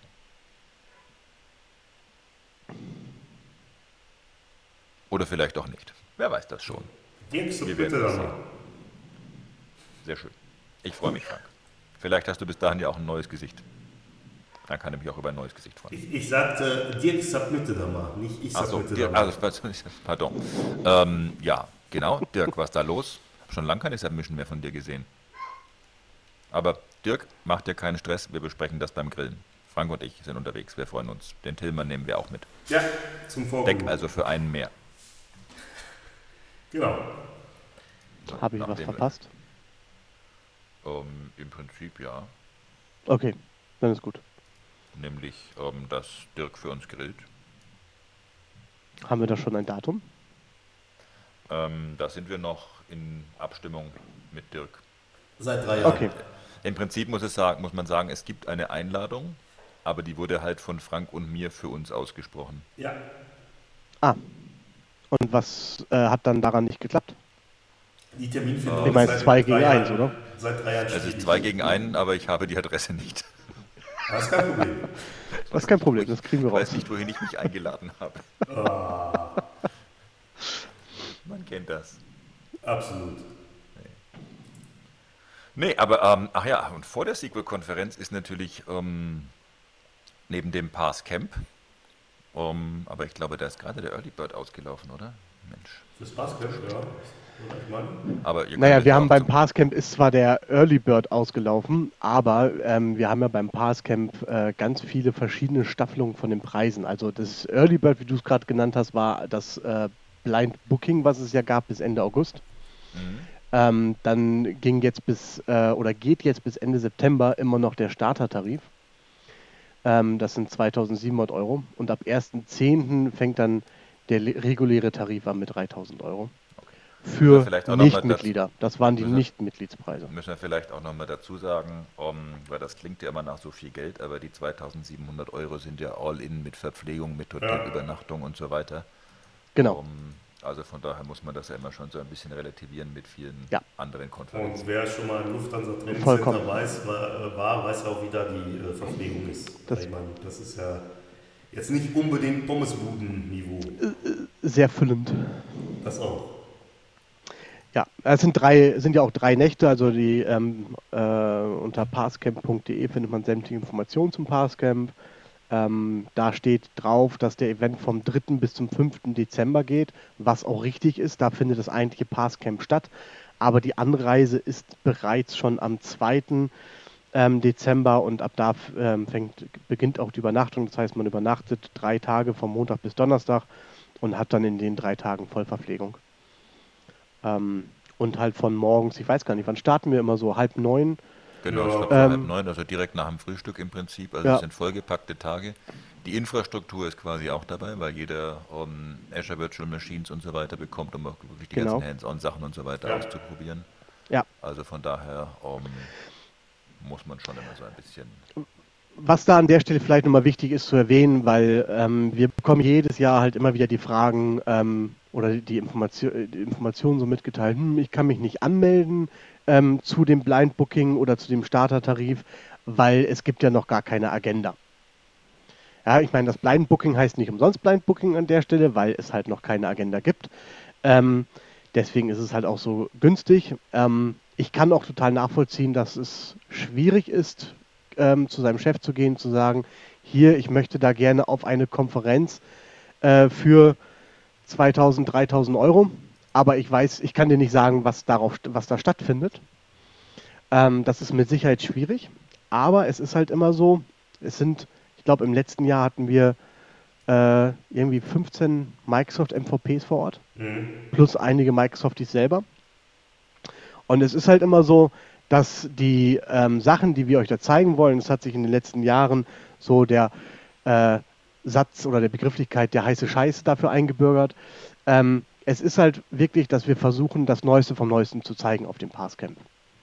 Und es ist halt leider häufig so, dass wir bis zum Pass Summit nicht so viel darüber erzählen können oder die meisten MVPs nicht so viel erzählen dürfen, was dann der heiße Scheiß ist, weil das da meistens erst announced wird oder in der Regel dort announced wird. Und meiner Ansicht nach ist das dieses Jahr sogar noch mal eine Spur schlimmer, weil ja parallel zum Pass Summit auch noch die Ignite ist. Ja. Ähm, und ich glaube, da wird noch mehr neuester äh, Scheiß angekündigt. Ähm, und von daher ist es halt schwierig vorab zu sagen, hier, wir machen etwas da und da drüber, weil wir wollen halt bewusst die Dinge zeigen, die wirklich gerade ganz aktuell sind. Genau, also ich meine, wir, wir merken das ja selbst hier, wenn wir uns um, vor so einer Folge drüber unterhalten, über was sprechen wir heute eigentlich, dann geht es Ja. eigentlich bei jeder Folge erstmal damit los, dass wir drei, vier, fünf Themen eine Folge weiterschieben, weil wir sagen, hm, können wir ja doch noch nicht. Wir gingen davon aus, wir dürfen jetzt, aber dürfen wir eben noch nicht. Also von daher. Genau. Erzähl doch mal Und, kurz ja. die Themen, Ben, über die wir heute nicht reden dürfen. Genau, also wir sprechen heute. Und es ist ja teilweise sogar auch in der Vergangenheit schon so gewesen, dass wir Sachen rausschneiden mussten. Was? Ja, Was? wo wir uns über Das ist Themen nicht live? unterhalten- Das ist nicht live, nein. Ähm, wo wir uns halt über Themen unterhalten haben, die noch nicht freigegeben waren, dass wir dann im Nachhinein gemerkt haben und dann gesagt haben, okay, komm, können wir nicht machen, müssen wir raus. Das sind dann immer die Folgen, die unter vier Stunden sind. Ja, Genau. Da haben wir zu viel zu anderen Dingen erzählt. So. Ja, dann habe ich zum Thema Veranstaltungen, glaube ich, jetzt haben wir uns einmal von vorne und einmal von hinten so, einmal vorwärts, einmal rückwärts genähert. Um, noch ein Thema, das ich gerne um, erwähnen möchte, wo ich mich äh, persönlich auch sehr freue. Beim Pass Summit gibt es ja jedes Jahr das Speaker Idol. Speaker Idol bedeutet, um, Speaker, die noch nie am Pass Summit gesprochen haben, aber das gerne mal tun möchten, können dort quasi einen Lightning Talk submitten Dirk, hör zu. zwölf Speaker insgesamt, die in drei Runden quasi dann gegeneinander betteln und dann gibt es eine Entscheidungsrunde. Der Gewinner des Speaker Idols bekommt einen garantierten ähm, Speaker-Slot beim Pass Summit ähm, 2020, also eben immer des Folgejahrs. Und ich habe dieses Jahr die äh, große Freude und Ehre, ähm, dass ich einer der Judges sein darf. Werde mir also eine graue gelockte Perücke, einen Talar und ein Hämmerchen organisieren und dann dort sitzen und richten. Es gibt Fotocoach. Davon war auszugehen. Nein, und von daher immer eine, ähm, also auch für diejenigen von euch, die vielleicht am Pass Summit sind, ähm, die sind auch ähm, immer so gelegt, am Montag und am Donnerstag, äh, am Mittwoch und am Donnerstag, dass die quasi im letzten Slot sind, wo man vielleicht ohnehin schon so ein bisschen durch ist, was das Thema Aufnahme weiterer Informationen angeht. und auch am Freitag dann im allerersten und im allerletzten Slot. Ähm, ist immer eine ganz vergnügliche Veranstaltung auch. Also von daher. Ja, definitiv. Von daher freue ich mich natürlich in der Tat auch sehr, da aktiv mitmischen zu dürfen. Weiß eigentlich einer, ob es noch wieder eine BI Power Hour gibt oder ist das aus Compliance-Gründen irgendwie gestrichen? Also weiß man noch nicht, es steht keine auf dem Schedule. Okay. Gleichzeitig stehen aber natürlich viele Sachen auf dem Schedule drauf, um, die noch also als to be announced drin stehen. Also zum Beispiel auch, um, also auch beim soeben erwähnten Speaker Idle ist es in der Tat so, das steht noch nicht auf dem Schedule. Auf der Speaker Idle Seite selbst stehen aber schon die Zeiten drauf, die Okay. übrigens um, in den letzten, ich glaube, fünf Jahren immer identisch waren. Also von daher musste man jetzt auch nicht Nostradamus persönlich sein, um das vorherzusagen. Ähm, zum Thema Power Hour kann ich nichts sagen. Also ich weiß es in der Tat nicht. Könnte sein, dass die noch kommt, weil viele Microsoft Sessions noch fehlen im Schedule. Weil, ähm, ich denke, da verrät man kein großes Geheimnis, auch bei Microsoft zum Teil natürlich noch so ein bisschen offen ist, aufgrund der Thematik, dass ja Ignite und ähm, Pass Summit dieses Jahr entsprechend zeitlich clashen, dass es einfach den ein oder anderen Speaker gibt, wo noch nicht so ganz klar ist, auf welche Veranstaltung er oder sie denn am Ende eigentlich entsprechend landet. Weil auch Microsoft bei vielen Punkten natürlich noch gar nicht ganz genau weiß, ähm, was zeigen wir denn wirklich in welcher Ausbaustufe. Also würde man davon ausgehen, dass das wahrscheinlich irgendwie so zu 95% fix ist und dann gibt es eben noch so einen Prozentsatz, der to be discussed, to be defined noch ist und ja, von daher, man weiß es nicht. Ja, ich habe die Tage auch mit ähm, unserem Freund Scott gesprochen von Microsoft und ähm, der hat ihn gefragt, ob er halt auf dem Par Summit ist und seine Aussage war halt auch, also er ist auf einer Veranstaltung in dem Zeitraum, aber er weiß noch nicht auf welcher. Okay. Also das wird sich wohl sehr kurzfristig entscheiden. Ja, also ich hatte in der Tat ähm, auch erst äh, letzte Woche ein Gespräch mit jemand aus der Product Group, wo ich gefragt worden bin, ob ich vielleicht noch bei einer Session quasi mitmachen könnte, aber noch völlig unklar ist, ob die Session denn stattfindet, weil sie vielleicht eben auf der anderen Konferenz ist. Also von daher. Okay. Ja, du darfst daran teilnehmen, wenn du rüberfliegst. Ähm, dazu zitiere ich ähm, Danny Cherry. Das Problem ist, es gibt keine Direktflüge. Also es gibt wohl in der Tat so eine Handvoll Verrückter, ähm, meine das natürlich voller Respekt. Hallo Danny. Ähm, die in der Tat geprüft haben, ob man das irgendwie geschickt hinkriegen könnte, sinnvoll beide Veranstaltungen zu machen. Aber kann man wohl nicht. Ja, Also abgesehen davon, dass es irgendwann auch so ein bisschen albern wird, was auch so den ähm, Zeit- und äh, Geldeinsatz angeht. Ja, definitiv. muss man ja auch mal so dazu sagen. Gut, so, gefühlt eine Stunde später hatten wir einen kurzen Veranstaltungsrückblick, Ja, wir sind jetzt bei 1 Stunde 2. ausgezeichnet. Ähm, haben wir noch gar nicht so viel gehabt, was wir rausschneiden müssen, also von daher hervorragend. Äh, Frank, dann könntest du hier jetzt mal die erste Trackmarke setzen. Äh, weiß nicht, wie das geht. Genau, da haben wir ähm, Nein, meine Freundin war doch eine unlängst, warum wir eine denn keine. Trackmarken haben, weil sie will eigentlich nur um, den Teil hören, wo Frank über Filme erzählt und sie muss immer so umständlich dahin spulen. Oh je, oh je. Aber für deine Freundin haben wir heute sowieso was, was ganz Spezielles. Was es hinten gibt, wo man hin äh, zurück äh, oder beziehungsweise vorspulen muss. Wir können natürlich mal ganz fies sein und Filme, die nur Frank gesehen hat, immer an verschiedenen Stellen im Podcast einbauen. Da wäre ich sofort dafür. Aber noch nicht jetzt. Nein, noch nicht. Noch nicht jetzt. Noch nicht jetzt. Lasst uns doch mal über was Technisches sprechen, liebe Freunde, Partner und Kollegen. Ja, was willst du denn vorschlagen? haben wir technische Themen? Nein. Spontan würde ich sagen, was wäre denn mit ml.net oder sowas? Tillmann, was meinst du? Da könnten wir mal kurz was zu erzählen. Oh, Ich bin mir aber gar nicht sicher, ob wir schon mal darüber gesprochen haben. Ich meine eigentlich, wir hätten das schon mal erwähnt, kurz. Also erwähnt haben wir es bestimmt schon, aber es ist drüber Okay, also ML.net gibt es seit ähm, einiger Zeit gibt es ein ähm, Projekt, das nennt sich ML.net, ist ein ähm, Open Source ähm, Cross-Plattform Machine Learning Framework. Frank packt wie immer den Link in die Show Notes. Jo.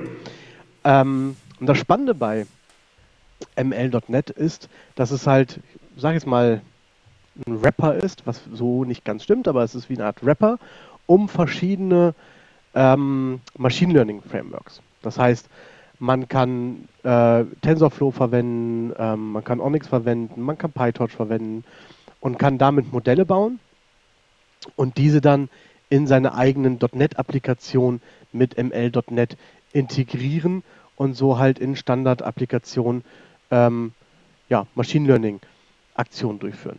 Was ich ziemlich cool finde, weil ähm, in den meisten Fällen waren das, also immer wenn man sonst so ML-Geschichten gesehen hat, dann ist es häufig, dass man irgendwie Python hat, ähm, über die man die entsprechenden Frameworks anspricht und dann kriegt man vielleicht am Ende, ich glaube, wir hatten das auch letztes Jahr gemacht, Frank, auf, bei dem Global AI Bootcamp ähm, mit den kognitiven Services, mhm. dann purzelt am Ende einen Docker-Container raus jo. und im Endeffekt ist in dem Docker-Container ein Web-Service drin und den kann ich dann ansprechen und ähm, kriege dann Ergebnisse zurück. Hier ist es aber wirklich so mit ML.NET, ähm, dass ich es komplett in meine eigene .NET-Applikation integrieren kann, egal ob ich C-Sharp oder F-Sharp verwende. Ähm, es soll sogar auch mit VB.NET gehen. Und, und ähm, es gibt auch schon ein paar vorgefertigte Beispiele ähm, auf GitHub, die man einsetzen kann oder mit denen man mal testen kann. Es gibt eine Sentiment-Analyse, es gibt eine Object-Detection, es gibt eine Fraud-Detection, ein Sales-Forecasting, und das kann man dann entsprechend alles dort integrieren. Ähm, es gibt ein paar schöne Podcasts, ähm, nicht Podcasts, hier äh, Videos auf Channel 9 schon dazu. Und was da recht, was ich da recht interessant fand, war, dass die Frage natürlich aufkam, sag mal, warum macht ihr halt nochmal extra was für .NET? Und ist das denn jetzt auch wirklich etwas, was ihr auch weiterhin unterstützt? Also was halt auch wirklich ähm, langfristig ähm, von Microsoft unterstützt wird und so, ähm, dass man darauf vertrauen kann, dass es in Applikationen drin ist, weil es gibt ja leider immer mal wieder Microsoft ähm, die kurzfristig auftauchen und ähm, ganz toll sind und dann auf einmal irgendwie verschwinden. Aber hier ist es so, dass Microsoft auf der einen Seite ganz klar sagt, nein, .NET-Entwickler sind für uns immer noch unwahrscheinlich wichtig und sie gehören mit zu dem Wichtigsten, was wir als Unternehmen eigentlich haben. Und dementsprechend wurde das halt entwickelt, um .NET-Entwicklern auch die Möglichkeit zu geben, ähm, Machine Learning wirklich in ihren Applikationen zu verwenden. Und auf der anderen Seite ähm, ist ML.NET so gesehen gar nicht neu, sondern es ist ein äh, Microsoft Research Projekt, was es schon seit Jahren gibt und was zum Beispiel auch in Power BI ähm, verwendet wird, ähm, wenn du dort Machine Learning einsetzen willst. Ähm, das heißt, das Machine Learning, was derzeit schon in Power BI drin ist, basiert im, Hintergrund hin, äh, im Endeffekt hinten dran auf ML.NET, was man jetzt selber in seinen Applikationen einsetzen kann. Ähm, das ist eine schon mal dabei. Das andere, was ich ganz cool finde, ist, es gibt eine schöne Unterstützung fürs Visual Studio. Es gibt einen ähm, sogenannten ML.NET Model Builder.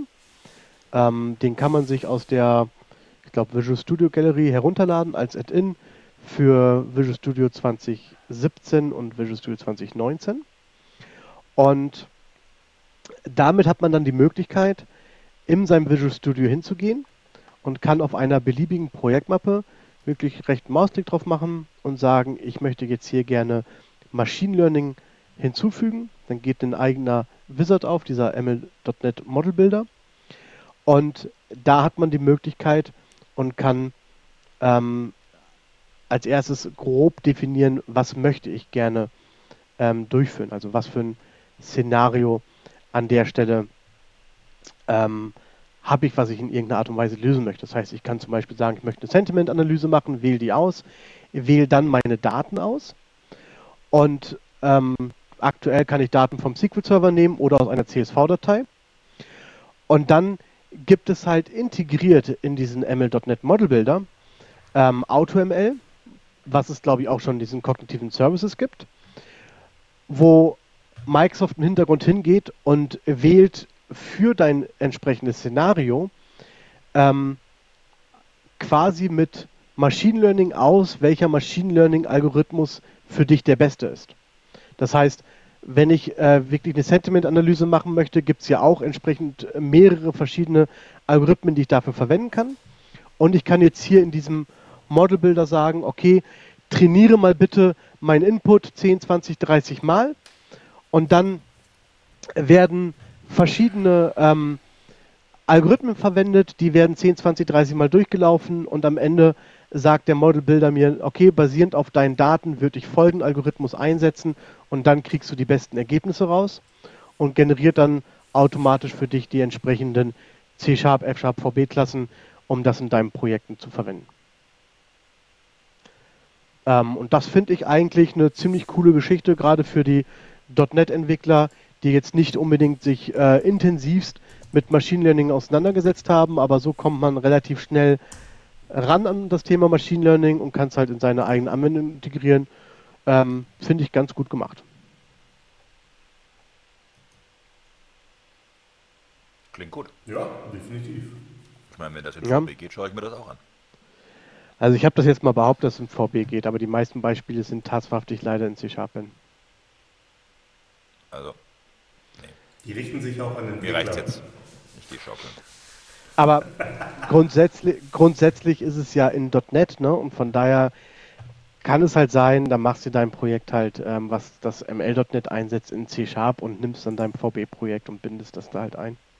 Ich habe mal gehört, das geht. Ah, das glaube ich nicht, dass das wirklich stimmt. Ich glaube, das ist so, so eine erfundene Nummer. Fake meinst du, ja? Fake News. Ja. Fake ML News. Aber ich finde es so ähm, sehr schön gemacht und halt vor allen Dingen, du kannst halt ähm, äh, die verschiedenen ähm, äh, ML-Frameworks, wie schon gesagt, TensorFlow, Onyx und so weiter integrieren. Und was ich auch ganz interessant finde, ist, dass es gibt ein Beispiel, ähm, was Microsoft verwen- verwendet hat. Da haben sie ein Am- Amazon Dataset genommen, was 9 GB groß ist und haben das entsprechend trainiert und ähm, dann laufen lassen. Und sie haben halt festgestellt, dass mit ML.NET die ähm, äh, Runtime in Minuten beim Training und Testen ähm, bei nur 11 Minuten lag. Ähm, bei Sci- Scikit-Learn und H2O, was halt andere Frameworks an der Stelle sind, lag es bei 66 und bei 105 Minuten. Das heißt, das ganze Ding ist halt auch richtig äh, sackeschnell im Gegensatz zu anderen Frameworks, mit denen man da an der Stelle arbeiten kann. Dann am Ende auch mit vergleichbar qualitativen Modellen?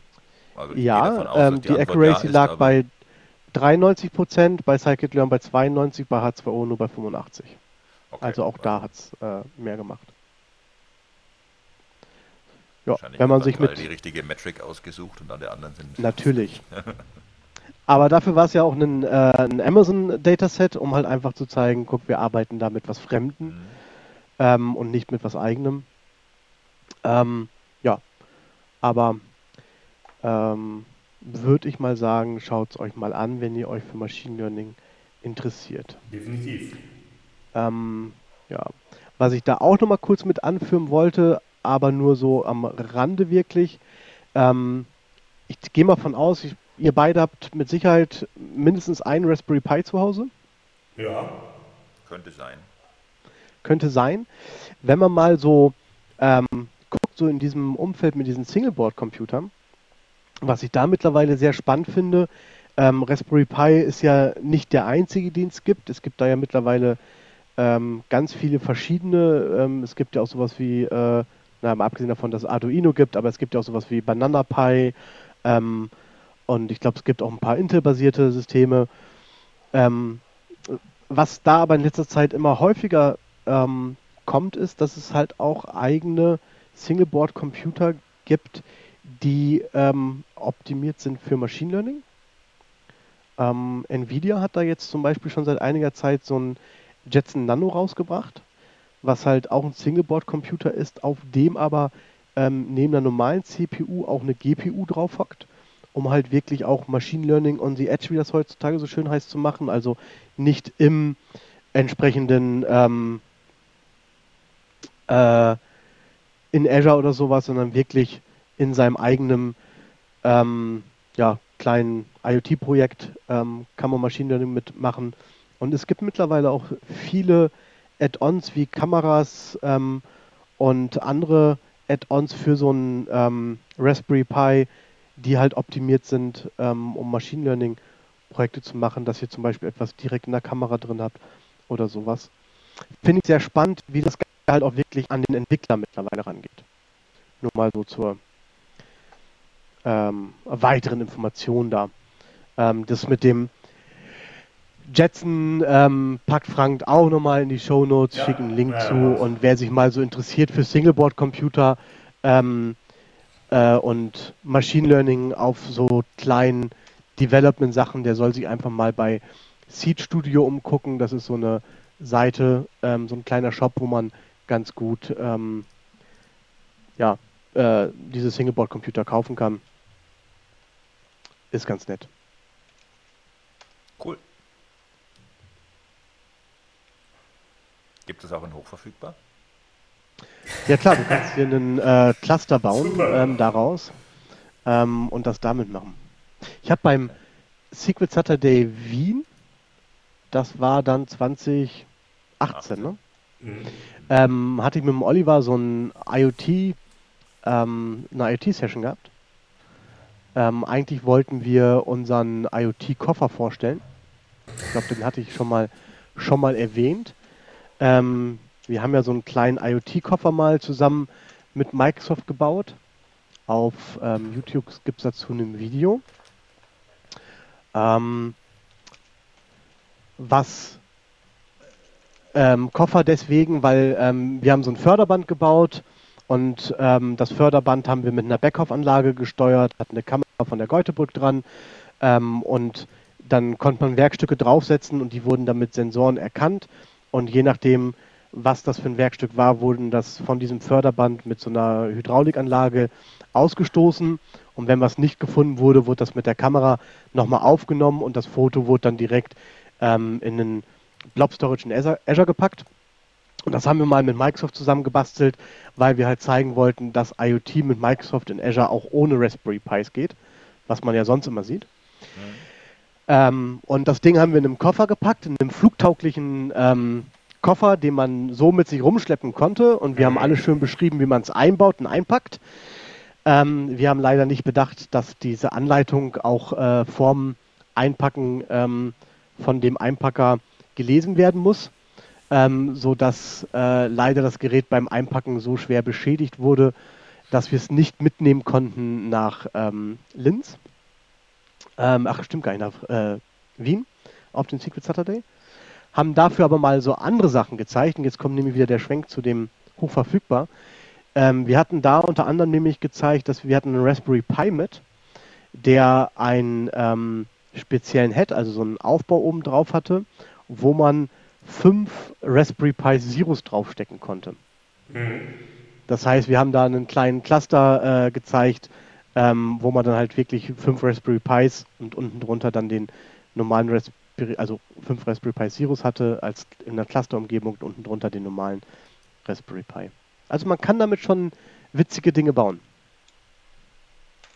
Das ist richtig. Man kann ja auch auf dem Raspberry Pi Cluster ähm, halt Kubernetes laufen lassen, ne? Was drauf laufen lassen? Kubernetes. Da gibt es ein paar ja. ähm, Beispiele im Internet, wo man das sehen kann. Ja. Es gibt, es gibt, also die Frage ist immer, ob das Sinn macht natürlich mit den, mit den Pis, wobei der neue ist schon ähm, relativ gut, glaube ich, von der Hardware, der Raspberry Pi 4. Mhm. Aber es ist halt, es macht halt Spaß einfach damit äh, zu testen, um mal was so Testszenarios aufzubauen. Das finde ich halt da ganz gut. Klar, es gibt da glaube ich auch so ein, ich würde das auch nochmal in die Shownotes reinpacken, so ein Beispiel von einer DockerCon oder so, wo die halt ein ähm, Cluster gebaut haben, ein ähm, ähm, Kubernetes-Cluster auf Basis von Raspberry Pis, der irgendwie so, ich meine, LEDs oder irgendwie sowas ansteuert.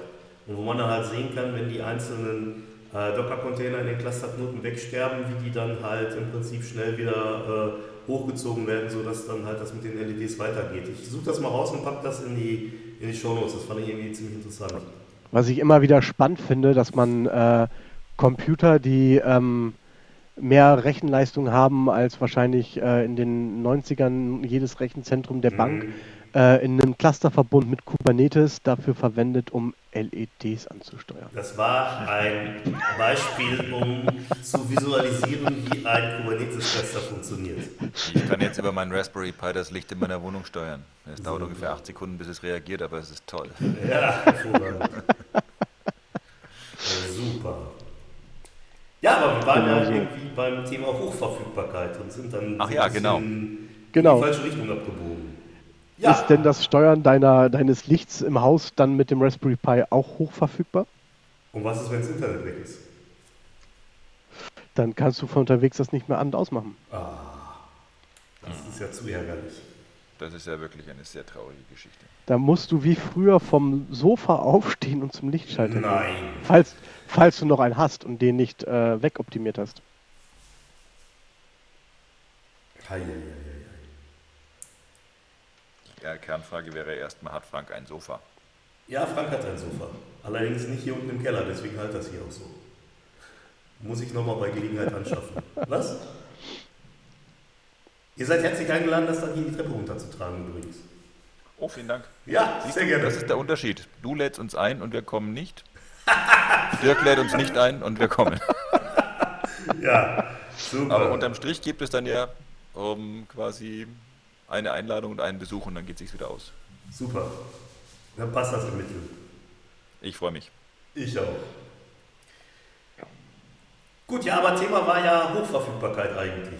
Das heißt also. Äh, ach, können- war das ja, das Thema? Das war ja vorhin eine völlig losgelöst gestellte Frage. Aber ja, wenn du dazu was erzählen möchtest, bitte gerne. Ja, ich habe mich die letzte Zeit noch mal ein bisschen intensiver mit der Hochverfügbarkeit vom SQL-Server ähm, halt auseinandergesetzt und kann da vielleicht noch mal so ein bisschen was zu erzählen. Und zwar, es ist ja so, ähm, wie vielleicht viele wissen oder vielleicht auch nicht wissen, dass es im Endeffekt im Bereich vom SQL-Server ja eigentlich zwei Hochverfügbarkeitsszenarien gibt. Und zwar auf der einen Seite halt die Möglichkeit, dass ich den SQL-Server im Rahmen eines ähm, äh, Always-on ähm, Failover Cluster Instance laufen lassen kann und dass ich halt die sogenannten Availability-Gruppen bauen kann.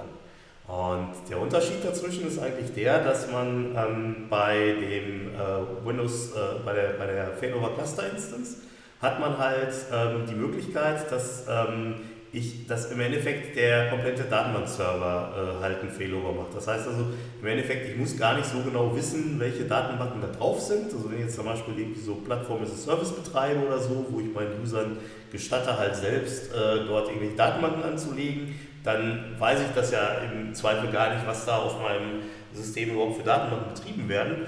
Und im Rahmen eines äh, der Failover Cluster Instance ist es so, dass sich dann halt im Prinzip die Hochverfügbarkeit darum kümmert, dass halt sämtliche Datenbanken, die auf dieser Instanz angelegt werden, halt auch repliziert werden. Das ist die eine Möglichkeit. Und die andere Möglichkeit, die ich halt äh, machen kann, sind die sogenannten Always-on-Availability-Gruppen. Da ist es halt so, dass ich hingehe und eine bestimmte Anzahl an Datenbanken definiere oder eine bestimmte Gruppe an Datenbanken definiere und diese Gruppe an Datenbanken macht dann gemeinsam einen Failover. Das heißt also beispielsweise, wenn ich einen, ähm, irgendein ERP-System habe oder so und dieses ERP-System basiert halt auf drei, vier, fünf verschiedenen Datenbanken, dann kann ich halt sagen, okay, wenn es halt auf dem einen Knoten zu einem Problem kommt, dann äh, werden diese fünf, da oder dann gibt es halt einen Failover für diese fünf Datenbanken, sodass dann halt äh, die Applikation irgendwie weiterhin funktioniert, weil es macht ja keinen Sinn, wenn jetzt die Applikation auf fünf Datenbanken basiert, wenn nur drei Datenbanken halt auf den zweiten Cluster sozusagen ähm, halt, oder auf den zweiten Clusterknoten ähm, verschoben werden, die anderen beiden Datenbanken aber nicht. Da ist dann wahrscheinlich die Wahrscheinlichkeit dafür, dass die Applikation im Endeffekt nicht funktioniert, relativ hoch, würde ich sagen. Und deswegen ist es halt so, dass man das halt so definieren kann. Und es gibt halt inzwischen verschiedenste Modelle, wie man das machen kann. Also ähm, als äh, Microsoft damals mit dem SQL Server 2012 angefangen hat, war es ja so, dass eine zwingende Voraussetzung äh, für, den, äh, für das Aufbauen von so einer Availability-Gruppe war, dass man halt, ähm, dass man halt äh, Clusterknoten hatte, die ähm, in, einem, ähm, in einer Domäne drin waren. Das ist inzwischen halt gelockert worden. Das heißt also, ich habe auch die Möglichkeit, dass ähm, Clusterknoten, die halt nicht in einer Domäne sind, dass ich die zu einem äh, Cluster zusammen, äh, zusammenbauen kann. Und was inzwischen halt auch geht, ist, dass ich halt solche äh, Geschichten auch mit einem Linux aufbauen kann. Das heißt, also ich kann, ähm, auch wenn ich SQL Server unter Linux nutze, kann ich halt Always On Availability Gruppen aufbauen. Soweit ich weiß, geht das mit äh, Failover Cluster Instance nicht, weil man da ja noch den Windows Failover Cluster unten drunter braucht. Braucht man für die Availability-Gruppen eigentlich auch, aber bei Linux ist es halt so, dann nutzt man dann halt eine andere Technologie, so eine andere Cluster-Technologie, die es halt unter Linux gibt. Habt ihr weitere Fragen zu dem spannenden Thema oder wollt ihr da noch was zu wissen? Also ich nicht. Tu nicht, okay. Ich an der Stelle auch nicht. Okay. Ja, super. Du hast ja alle Fragen schon beantwortet, Frank, weißt du? Ja ich habe alle Fragen schon beantwortet, okay. Glaube ich zwar jetzt nicht, aber. Ja, weißt du, High Availability ist ja Betrieb, da bin ich ja raus. Achso, ja. Wobei, was wir mal diskutieren könnten, wäre, inwieweit High Availability in Zeiten von Kubernetes-Clustern noch interessant ist. Weil ja. Das Thema an sich bleibt ja gleich interessant. Ähm, es sind halt andere Technologien, über die es entsprechend realisiert wird. Aber die genau. Frage ist ja eben, ähm, was ist so ein Ausfall, den ich mir erlauben kann?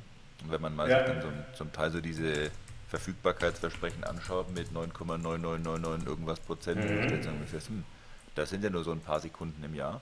Ja. Ähm, wobei dann natürlich gleichzeitig so ein bisschen auch der Punkt dazu kommt, ja, ähm, der William hat da, der William Durkin hat eine ganz schöne ähm, Session dazu gemacht in Indien. Ja. Gesagt hast, ja, da hast du natürlich so ein bisschen das Problem so. Wenn du natürlich auf der einen Seite dein SQL-Server hast. Hm. Und auf der nächsten Seite hast du dein Netzwerk und auf der nächsten Seite hast du dein Internet und auf der nächsten Seite hast du dies und das. Ja. Um, dann addiert sich natürlich trotzdem recht gut auf, hm. weil ja nirgends geschrieben steht, dass diese Ausfälle, selbst wenn es nur ein paar Sekunden sind, alle zur gleichen Zeit sind. Das ist richtig. Und im Endeffekt eine Datenbank, die nicht ausfällt, wo man aber von außen nicht drankommt, weil da irgendwas anders nicht funktioniert, bringt uns ja auch nicht so viel weiter. Richtig. Aber also von daher zu deiner ähm, Ursprungsfrage entsprechend zurück. Ähm, High Availability wird sicherlich für viele ähm, ein wesentliches Thema ähm, bleiben, genauso wie es das jetzt ist. Und das Ganze ähm, ja, wandert eben einfach technologisch so ein bisschen weiter vor ein paar Jahren gab es halt einfach kein Kubernetes. Ja, das ist richtig, aber wie gesagt, also im Endeffekt, die Sache ist ja die, dass ich unter Kubernetes im Prinzip eine Hochverfügbarkeit dadurch habe, dass wenn der SQL-Server-Container da irgendwie abschmiert, dass dann im Endeffekt halt in Windeseile ein weiterer SQL-Server-Container hochgezogen wird. Das heißt also, dass im Endeffekt dann die Hochverfügbarkeit eigentlich außerhalb des SQL-Servers stattfindet. Wobei man an der Stelle natürlich dann trotz allem Ausfall hat. Das heißt also, es macht möglicherweise schon Sinn, dass man halt innerhalb von, ähm, innerhalb von einem Kubernetes-Cluster oder innerhalb von, von äh, einem SQL-Server, der auf einem Docker-Container läuft, trotz allem so eine Availability-Gruppe einrichtet. Was auch auf der anderen Seite eine spannende Geschichte ist für ähm, Skalierbarkeit weil ja. man dann halt die Möglichkeit hat, dass man halt einfach weitere SQL-Server Docker-Container reinbaut und was ja, was ja an der Stelle halt nicht funktioniert ist, ich kann halt nicht im Gegensatz zum Beispiel zu einer statischen Webseite oder so, wo ich ein Verzeichnis habe und wo irgendwelche äh, Dateien liegen, kann ich jetzt nicht hingehen und kann im Prinzip beliebig viele SQL-Server Docker-Container auf die gleiche Datenbankdatei zugreifen lassen. Das wird nicht funktionieren. Und deswegen hat man halt trotz allem immer noch die Möglichkeit oder auch, äh, sagen wir mal, die Notwendigkeit, dass man halt innerhalb der Docker-Container dann auch wiederum ähm, Hochverfügbarkeit über OS On ähm, halt einbaut. Wohl wahr.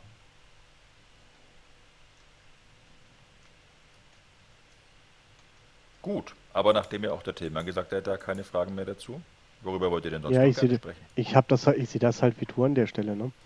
Ähm, ich bin, das ist auch so Betrieb, da bin ich halt auch ein bisschen eher raus. Da arbeite ich halt dann auch mit dem Frank einfach gern zusammen. Ja, und ich skripte so Sachen gerne. Und dann ist es schon wieder Programmierung.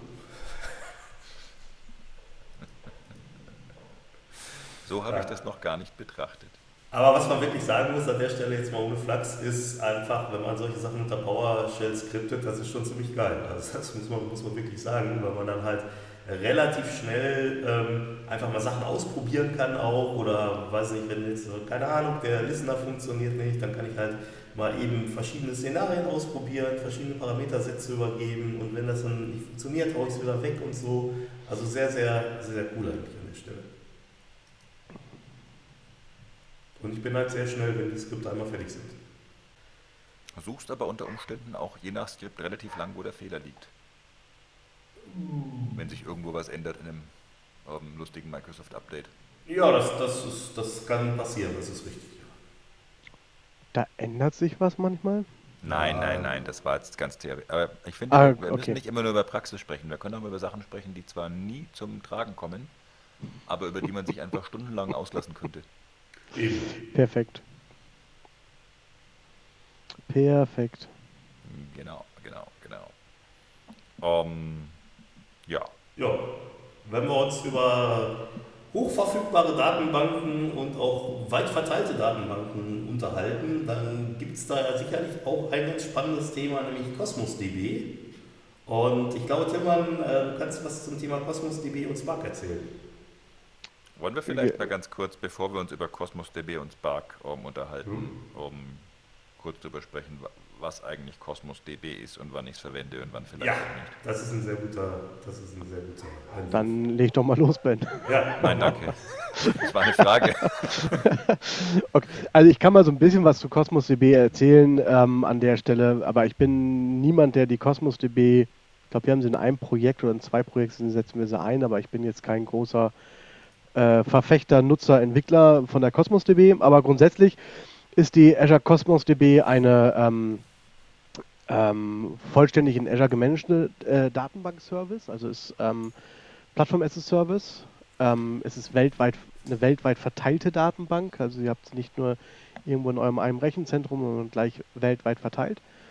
Der große Vorteil ist aber, dass man mit der Cosmos DB ähm, seine Daten ähm, zwar in der Cosmos DB speichert, aber verschiedene Möglichkeiten hat, darauf zuzugreifen. Das heißt, Cosmos DB stellt dem Entwickler verschiedene APIs zur Verfügung, wie auf die Daten in der Cosmos DB zugegriffen werden kann. Es gibt eine ähm, Standard SQL API, ähm, wo man SQL drauf ähm, mit der Cosmos äh, DB sprechen kann. Es gibt aber auch ähm, eine Gremlin API, ähm, was eine ähm, Graph-Datenbank oder eine Graph-API ist, ähm, um halt mit der Cosmos DB auch äh, ähm, die Cosmos DB als Graph-Datenbank zu verwenden. Es gibt APIs für MongoDB, für Cassandra. Es gibt eine eigene Table ähm, um halt einen ganz normalen Table Storage zu haben, was auch ähm, wohl äh, quasi ähm, Feature complete ist zu der Table Storage API, dass man relativ einfach Daten von der ähm, äh, Azure ähm, Table Storage API migrieren kann in die Cosmos DB. Ähm, und diese ganzen APIs gibt es dann noch zusätzlich immer in unterschiedlichen Programmiersprachen, ähm, dass ich das Ganze halt logischerweise mit .NET ansprechen kann, aber ich kann halt auf die APIs auch zugreifen mit Node.js, mit Python, mit Xamarin, mit Java, ähm, teilweise sogar- mit Go, sodass es halt wirklich die ultimative Entwicklerdatenbank ist, ähm, mit der ich eigentlich alles machen kann, wenn ich äh, möchte. So mal im Groben. Ich glaube, einen wesentlichen Punkt haben wir noch gar nicht gesagt. Ähm, ist Ja. es eine relationale Datenbank? Ähm, nee, es ist eigentlich eine, ähm, eine NoSQL-Datenbank. Ähm, aber deswegen das mit den APIs, wenn du mit der SQL sprichst, ähm, dann hast du halt schon so ein bisschen auch äh, ein relationales Konstrukt dazu. Mhm. Wenn du mit der mit Mongo oder mit Cassandra bist, dann bist du also im klassischen eher im Standard NoSQL-Umfeld. Ähm, wenn du mit der Gremlin API kommst, dann kannst du auch selber mit der Gremlin Query Syntax drauf zugreifen ähm, und dann hast du halt eine Graph-Datenbank. Also das ähm, äh, ist, finde ich, an der Stelle schwierig zu sagen, was es, also für mich jetzt an der Stelle, ich kann es nicht mehr genau sagen, was ist es wirklich. Es war ja mal früher die DocumentDB, was eine Mhm. ganz klassische ähm, Ah, ein Fileserver. hm? Nein. Ah, ein Fileserver. Ah, Ja, genau. Ähm, Also es ist halt ein, ein Datenbank-Service, würde ich sagen, den du über verschiedene APIs ansprechen kannst und dadurch halt dann auch ähm, also unterschiedliche Geschmacksrichtungen deiner Datenbank hast. Du hast mit der SQL API kein hundertprozentige ähm, äh, nicht relationale Daten, ähm, keine hundertprozentige relationale Datenbank. Ähm, du kannst halt damit über SQL eine nicht relationale Datenbank ähm, und Dokumente entsprechend abfragen. Also ich finde es schwierig an der Stelle. Ich weiß nicht, wie ihr das nee, seht. Ähm, bin ich bei dir. Integriert sich übrigens auch wunderschön per Polybase in SQL Server 2019 in Big Data Clusters. Wollte ich nur mal so okay. am Rande einfließen ich, lassen. Ich glaube, genau das ist das Ding derzeit ähm, bei der Cosmos DB, ähm, dass, dass Microsoft halt wirklich den Weg geht, sie überall zu integrieren. Also du kannst fast mit jedem Produkt in irgendeiner Art und Weise ähm, die Cosmos DB ähm, ansprechen oder die Cosmos DB dort integrieren. Das ist halt das, was ich eigentlich da an der Stelle auch erzählen wollte zu der Cosmos DB, dass es halt seit einiger Zeit jetzt auch die Cosmos DB gibt, ähm, um sie halt mit äh, Spark einzusetzen. Das heißt, ich kann Apache Spark oder halt auch Databricks verwenden und dort dann ähm, die Cosmos DB ähm, nutzen und habe mhm. da dann auch die Möglichkeit, sogar mit ähm, Jupyter Notebooks ähm, auf die Cosmos DB zuzugreifen. Und wenn man mal im Azure Portal ist, da gibt es bei der Cosmos DB so einen eigenen Data Explorer. Mhm. Und da kann ich dann wirklich in diesem Data Explorer ähm, einen Jupyter Notebooks im Portal äh, öffnen und dann halt äh, mit diesem entsprechenden Notebook gegen eine Cosmos DB ähm, mit einem SQL, äh, mit einer SQL-Query ähm, arbeiten und ähm, ja, das halt im Portal entsprechend ausführen. Ähm, und es gibt sogar mittlerweile, wenn ich das richtig äh, mitbekommen habe, ähm, auch sogar die Möglichkeit, wovon über Kubernetes gesprochen haben, mhm. ähm, die Cosmos DB für Kubernetes Cluster als persistenten Storage zu verwenden. Mhm. Also sie wird wirklich überall integriert, ähm, ähm, dass man egal welches äh, Microsoft-Produkt man irgendwie in den Finger hat, ähm, man kann entsprechend die Cosmos DB auch mitnutzen. War nicht Cosmos DB auch einer von den Diensten, die automatisch in jeder Azure-Region verfügbar sein müssen? Also spannende Frage. Was meinst du mit verfügbar sein müssen?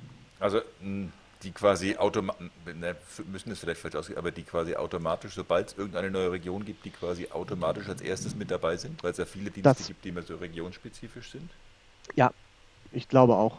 Also ich glaube, Microsoft teilt das ja in den ähm, die Services in halt in Gruppen auf, die halt entsprechend in den neuen Rechenzentren immer als erstes mit aufgebaut werden. Mhm. Und da ist Cosmos DB, ähm, soweit ich weiß, auch relativ weit vorne mit dabei.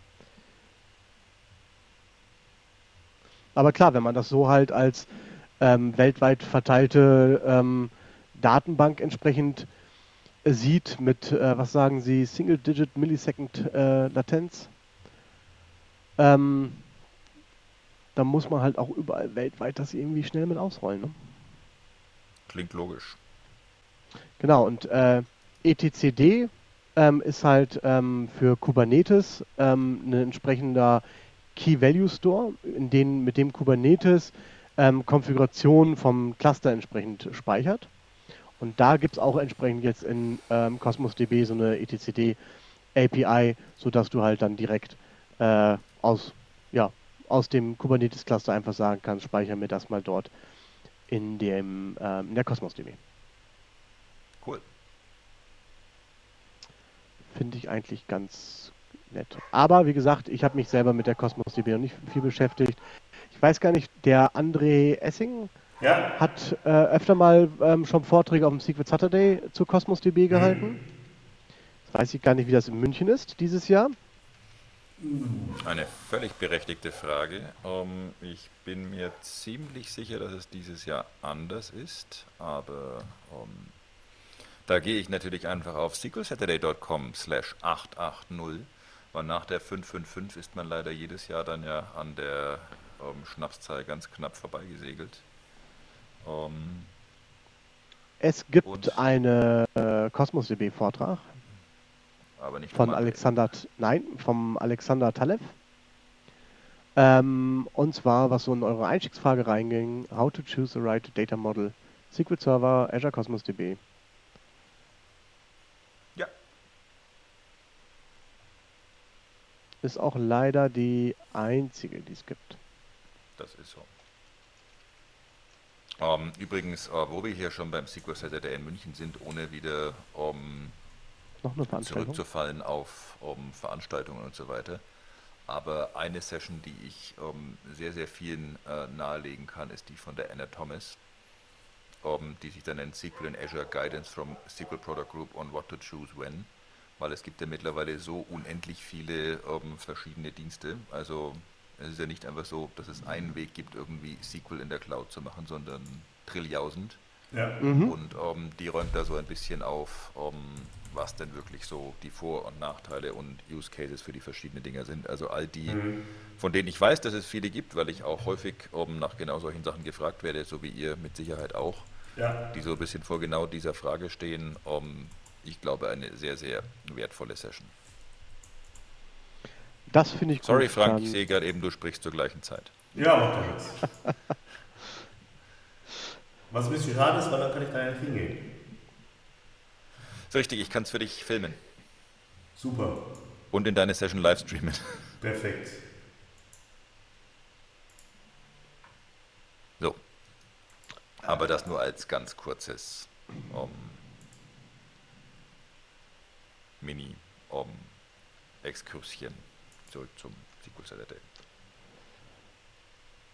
Gut, aber das eigentliche Thema war ja äh, Cosmos DB mit Spark. Ja, Nachdem wir jetzt erklärt Genau. haben, was Cosmos DB ist. Ja, aber das andere habe ich auch schon gesagt. Dass du halt Spark auch entsprechend benutzen kannst und dass es die Notebooks entsprechend da jetzt gibt. Ah, okay. Der eigentliche, das eigentliche, was ich sagen wollte, war wahrscheinlich kürzer als ähm, die äh, zu erklären, was Spark ist. Ne, nicht Spark, ähm, Cosmos. Cosmos DB. Ähm, was mir aber bei diesem ganzen API-Geschichten dann nochmal aufgefallen ist, ähm, Ja. was ich auch nochmal kurz sagen wollte, ähm, Azure Data Lake Generation 2 haben wir ja schon mal äh, kurz drüber gesprochen, ne? Richtig. Ähm, beim ähm, Azure Data Lake Generation 2 ist ja einer der großen Vorteile eigentlich, dass man zwei Storages, Blob Storage und Data Lake Store zusammengelegt hat und ein hat und dann das Beste aus beiden Welten da irgendwie mit ähm, verwendet. Also einen günstigen Speicher durch den ähm, Data Lake Storage und ähm, auf der anderen Seite aber auch die ganzen, die APIs von beiden entsprechend. Ähm, und was äh, ich bisher noch gar nicht wusste an der Stelle, ähm, weil wir es bisher noch nicht brauchten, aber jetzt da in einem Projekt drauf gekommen sind, ähm, diese Multiprotokoll-Access, der ist noch gar nicht weltweit verfügbar. Okay.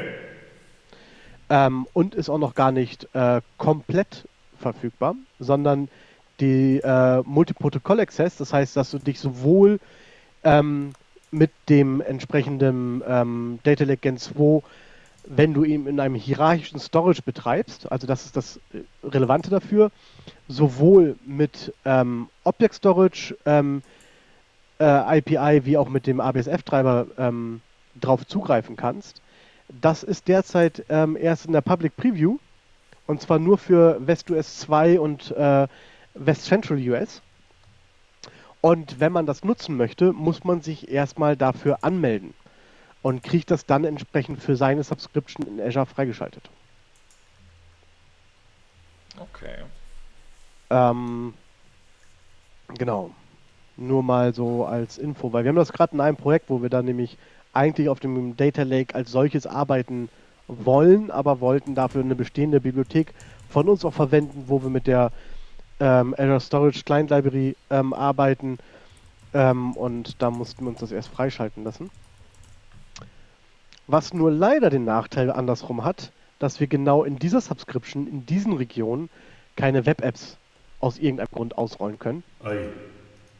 Ähm, was gerade ein bisschen uns die Latenz kaputt macht in den äh, Tests, aber Da muss ich noch gucken, warum wir das nicht ausrollen können. Ja. Nur mal so als Info am Rande.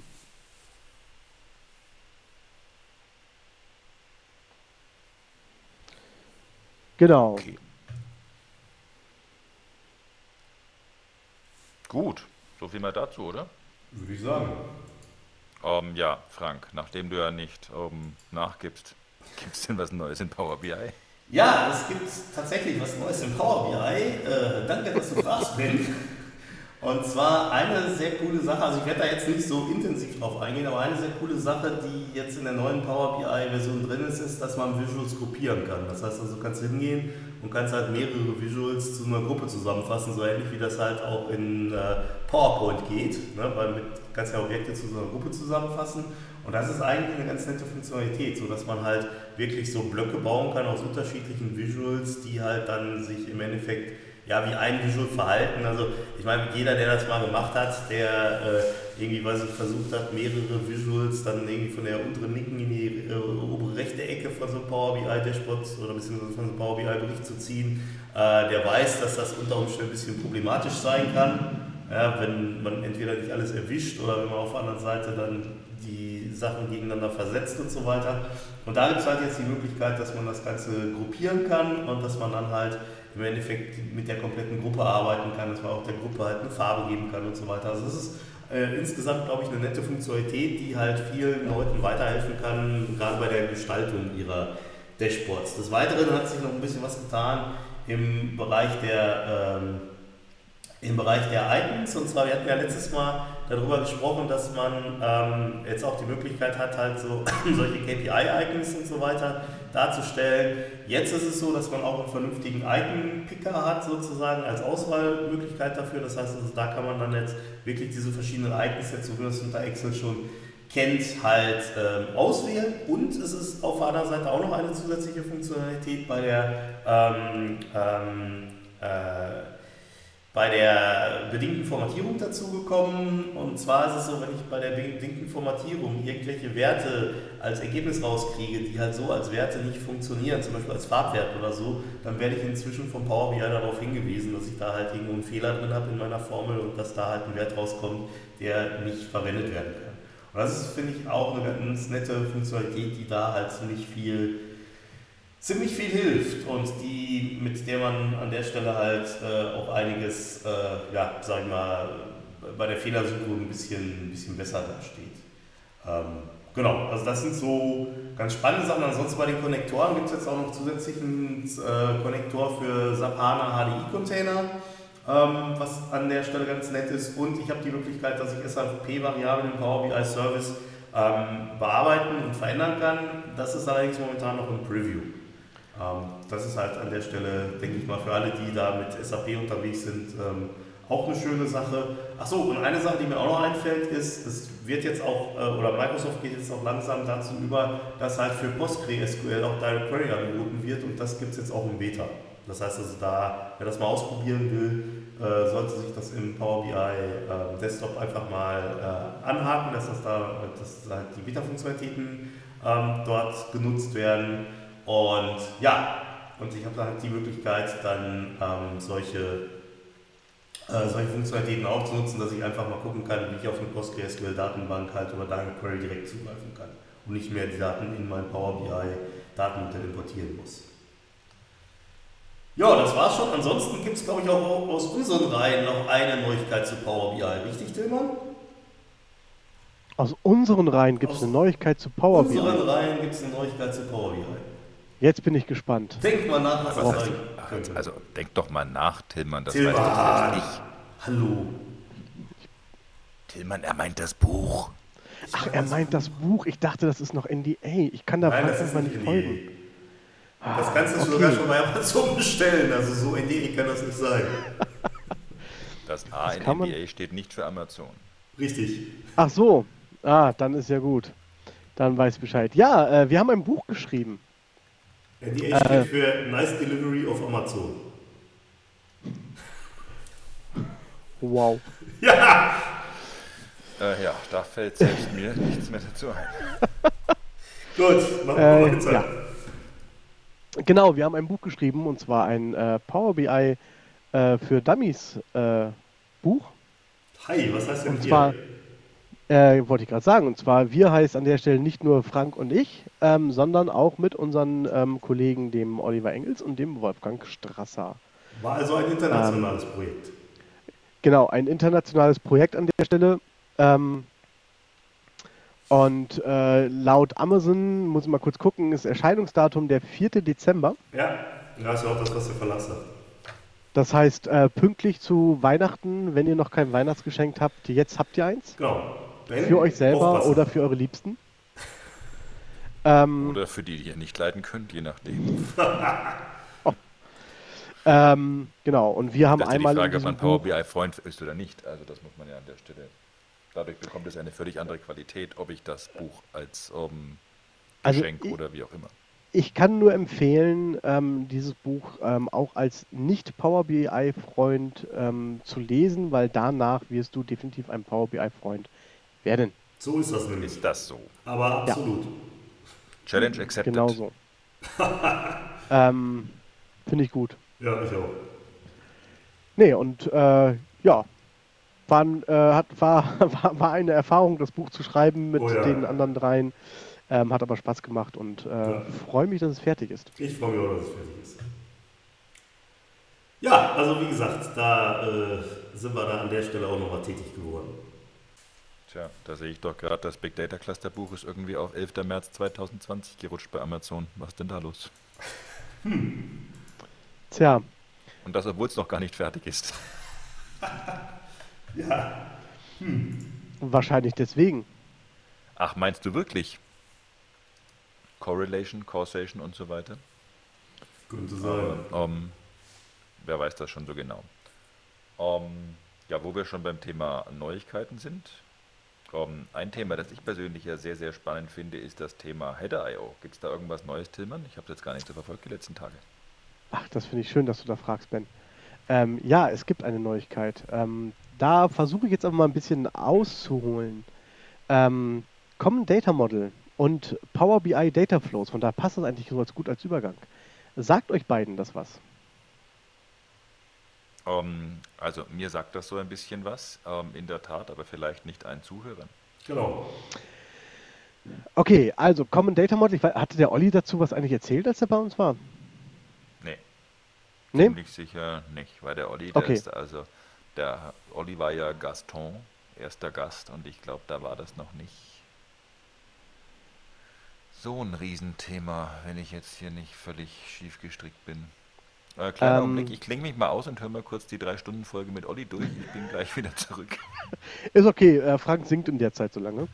Ähm, Äh, das nein. tut mir leid. Nein, das werde ich nicht tun. Ähm, okay, also äh, Common Data Model, ich versuche es mal kurz zusammenzufassen. Ansonsten kann ich nur empfehlen, auf einen der verschiedenen Past Regionalgruppentreffen mal zu gehen, wo Oliver ähm, den ganzen Abend zu dem Thema gestaltet. Ähm, Common Data Model ist im Prinzip ein, ähm, eine Idee von Microsoft, um Daten, die aus unterschiedlichen Systemen kommen, ähm, zu standardisieren. Ja, das heißt also nicht die Daten selber, sondern die Metadaten davon. Das heißt, ich beschreibe ähm, eine Entität wie zum Beispiel Sales und beschreibe da drin verschiedene Attribute, die ich in dieser Entität habe.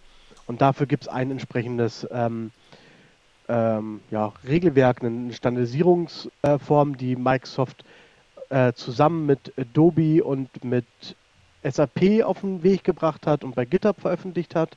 Und da sind ganz viele von diesen entsprechenden ähm, Entitäten, Attributen dazu definiert und dann darüber standardisiert. Ähm, und das Ganze hat Einzug bekommen in Power BI mit den Data Flows, sodass man Daten, die man mit den Data Flows bearbeitet, ähm, direkt in so ein Common Data Model oder in so ein Common Data Folder heißt es dann, ähm, schreiben kann. Ähm, und genau, das ist, ich hoffe, ich habe das so jetzt mal im Groben und Ganzen richtig wiedergegeben. Vielleicht kann Frank sonst nochmal ähm, aus dem Bereich von Power BI Data Flows dann nochmal mehr zu sagen. Inwiefern meinst du das jetzt? Ähm, dass du P- Power BI Data Flows ähm, nochmal kurz erklären kannst. Ja, klar. Oder war das Wolfgangs Kapitel im Buch? Hm, das war Wolfgangs Kapitel im Buch, glaube ich, aber das ist kein Problem, kann ich auch erklären. Also im Endeffekt ist es so, wir haben ja, ähm, wenn ich mir einen Power BI-Bericht ähm, so vorstelle, kann es natürlich auch sein, dass dieser Power BI-Bericht aus vielen unterschiedlichen Datenquellen sich zusammensetzt oder dass halt viele unterschiedliche Datenquellen halt genutzt werden, um diesen Power BI-Bericht halt zu erstellen. Und es ist so, dass man die Möglichkeit hat, über Power BI Data Flows halt Daten, also, also im Endeffekt, was man da mehr oder weniger mit machen kann, ist, ich kann mit relativ einfachen Mitteln, das heißt also im Prinzip mit Power Query innerhalb, des, äh, innerhalb vom, von der Cloud, ähm, sowas ähnliches aufbauen wie ein Data Warehouse. Das funktioniert halt so, dass ähm, es auf der einen Seite das Microsoft Common Data Model gibt. Das ist halt, Microsoft hat sich mal hingesetzt, hat sich überlegt, Mensch, die meisten Unternehmen, die es so gibt, die sind ja alle irgendwie ziemlich ähnlich. Das heißt, also, sie haben ähnliche Sachen, wie beispielsweise Rechnungen, die haben Sachen wie Kunden und so weiter. Wir modellieren das mal für euch. Wobei es an der Stelle halt auch so ist, das ist jetzt kein komplett geschlossenes Modell, sondern wenn du jetzt bestimmte Anforderungen an deinen Kunden hast, stell dir vor, du verkaufst Schuhe oder sowas und brauchst neben den normalen Informationen, die du über den Kunden hast, aber vielleicht noch die Schuhgröße oder so, dann kannst du das erweitern. Und du hast mit dem Power BI Data Flows die Möglichkeit, dass du halt Datenquellen nehmen kannst, die anbinden kannst und dass du auch sogar in, ähm, sofern du halt eine ähm, Gemeinsamkeit in den unterschiedlichen Datenquellen hast, wie beispielsweise eine Kundennummer oder so, kannst du halt auch Daten zusammenfließen lassen in dieses Common Data Model ähm, in eine Tabelle. Also ein Beispiel, sagen wir mal, du hast ein CRM-System und ein ERP-System und in dem CRM-System sind ein paar Informationen über deinen Kunden drin und in dem ERP-System sind ein paar andere Informationen drin. Und diese beiden unterschiedlichen Informationen, die sind halt, sagen wir mal, zum Beispiel über die Kundennummer verbunden und du hast halt die Möglichkeit, dass du diese Informationen reinladen kannst, dann in, ähm, über äh, die Power BI Data Flows halt in so ein gemeinsames Datenmodell. Und wie gesagt, das, das Common Data Model, das ist halt im Endeffekt, eine, äh, was man halt an der Stelle ähm, auch, auch nutzen kann. Das ist im Endeffekt halt so eine Vorgabe, die du nutzen kannst. Du hast aber die Möglichkeit, das zu erweitern und du hast auch die Möglichkeit, eigene Entitäten zu bauen. Und dann kannst du halt, wenn, wenn du dann halt sozusagen in so einem gemeinsamen Datenmodell deine Daten ähm, halt äh, konsolidiert hast, dann kannst du halt darauf basierend ein Power BI-Bericht aufsetzen. Und im Endeffekt machst du dann halt so eine Art Data Warehousing mit einfachen Mitteln in der Cloud. Ist sicherlich nicht in allen Aspekten, die Data Warehousing so bietet, aber zumindest kannst du dir dann halt sowas wie so einen zentralen Informationsspeicher schaffen.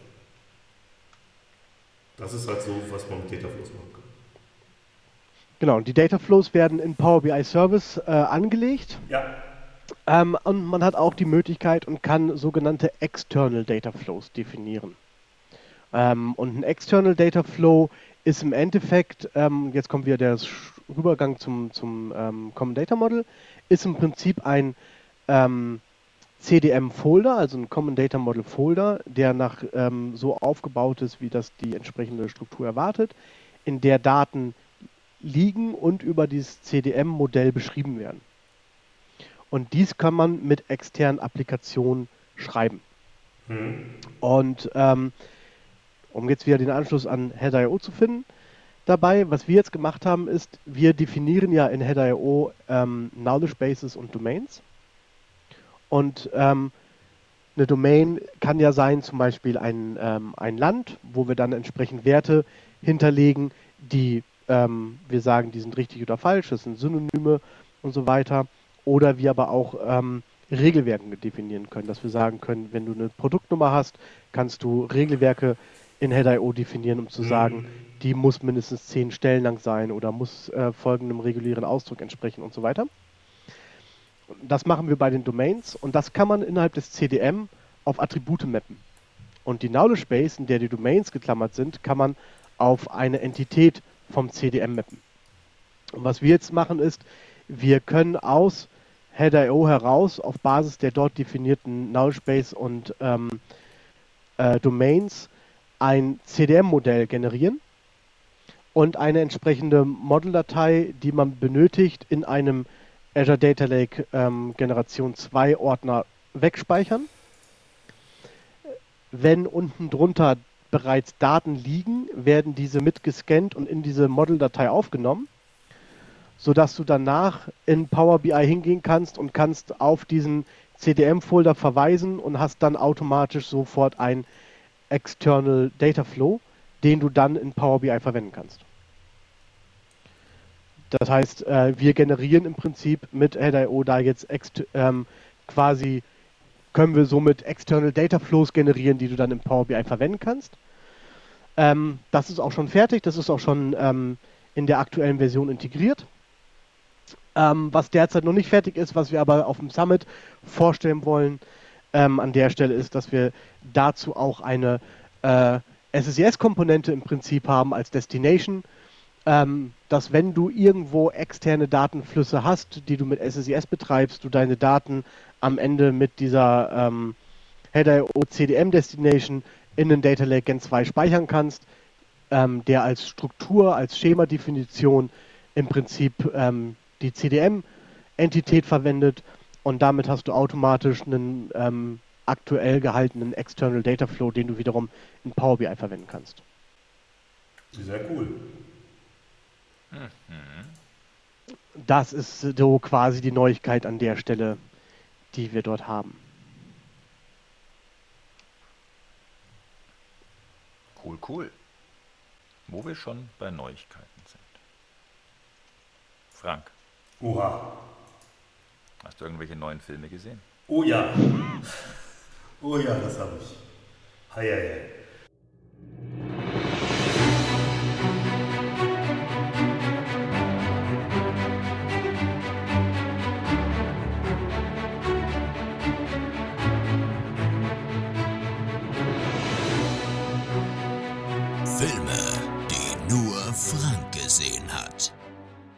Also erstmal äh, einen äh, lieben Gruß an äh, deine Freundin bzw. Frau. Ähm, Franzi heißt die, ne? Und Hallo. Freundin ist ganz wichtig. Freundin ist richtig. Okay, hallo Franzi. Ich weiß nicht, was du mir da eingebrockt hast, ganz ehrlich. Also ich habe ich hab mich ja dazu äh, bereit erklärt, letztes Mal mir den Film Planet of the Sharks anzugucken. Und da ich dachte, das reicht noch nicht, habe ich gesagt, ich mache mal einen Hattrick und gucke mir drei Filme an. Ich habe angeguckt äh, Planet of the Sharks, ich habe angeguckt Nazi Sharks und ich habe ich hab angeguckt ähm, äh, Sharktopus vs. Whale.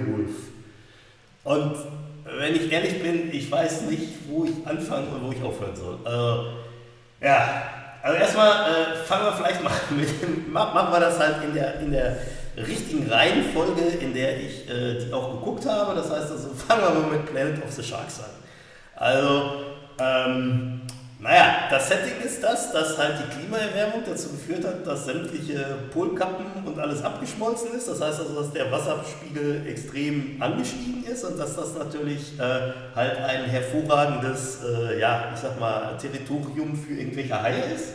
Und ähm, es ist halt äh, so, das äh, fängt im Prinzip schon an auf so einem, auf so einem Setting, das sieht Pr- so ein bisschen aus wie von Waterworld mit Kevin Costner, wer sich da noch erinnern mag. Ähm, Hallo. Ja, Sensationeller Film. ja. Und ähm, naja, und dann äh, passiert auch schon in den ersten, na sag ich mal, drei Minuten ein Haiangriff und ich bin mir nicht ganz sicher, ob das entweder ein extrem schlechtes, äh, ein extrem schlechter CGI-Hai war oder ob das so ein Plastikaufblas-Hai vom Aldi war. Da bin ich mir jetzt nicht sicher. Wahrscheinlich bei den Produktionskosten war es eher der Aufblas-Hai vom Aldi. Und äh, genau in dem Stil geht dann im Endeffekt halt äh, das Ganze weiter. dass, dass da halt teilweise Effekte sind, wo man sich denkt, ey, Leute, äh, ich meine, klar, die haben nicht so viel, äh, so viel Budget gehabt, sicherlich, aber äh.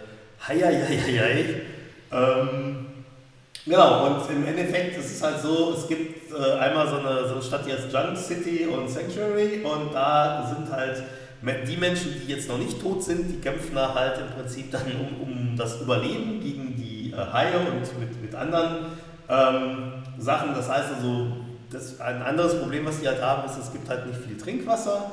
Da gibt es dann halt äh, auch eine entsprechend hohe Kriminalität zu und so weiter. Und äh, ja, äh, was soll ich sagen? Also äh, das Ganze hat dann, ich weiß nicht, ungefähr äh, zwei Stunden oder irgend sowas gedauert. Und äh, ich muss sagen, Franzi, ich verstehe dich, dass du diesen Film nicht zu Ende geguckt hast.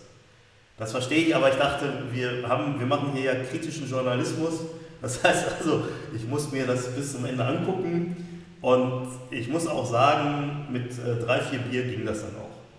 Aber Halleluja. Gut. Dann. Sozusagen. Absolut, absolut. Dann kommen wir mal zum nächsten Film. Und zwar zum Film Nazi Sharks. Das, ich kann über diesen Film was sehr Positives übrigens berichten. Und zwar, er dauert nur sechs Minuten.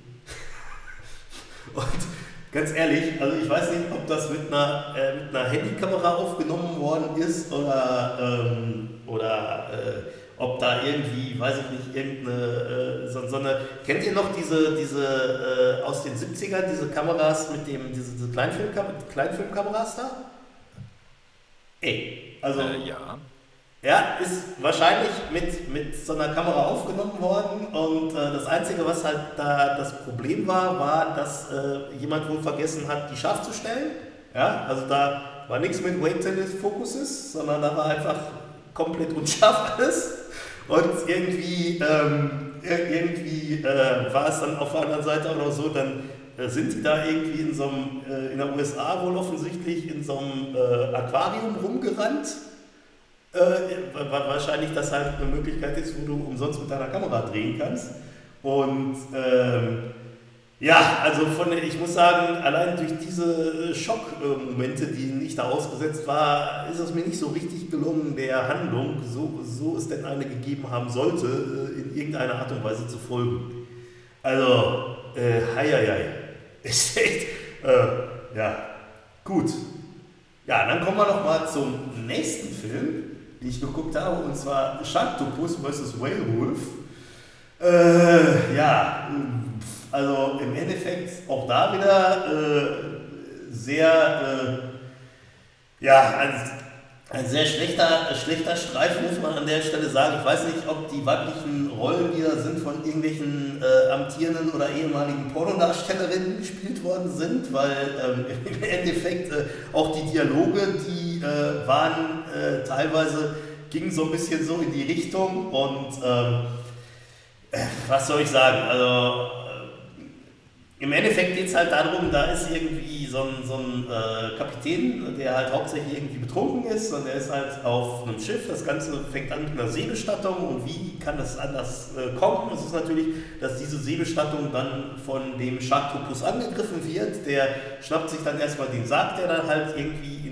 äh, in, ins, ins Meer geschmissen werden soll, schnappt sich auch noch die trauernde Witwe ähm, und äh, ja, das ist, bei Sharktopus handelt es sich halt um einen Hai mit Tintenfisch-Tentakeln und ähm, ja, äh, dann ist es halt so, dass äh, der Kapitän, weil er auf seinem Schiff da halt ähm, im Endeffekt diese, die, äh, die, Leute umgekommen sind, dass der halt eingesperrt wird. Eine Voodoo-Priesterin schafft es, ihn aus dem Gefängnis freizukaufen und äh, ja, und, der, und als, als Ergebnis oder als, als Gegenleistung soll er ihr dann halt das Herz vom Sharktopus bringen.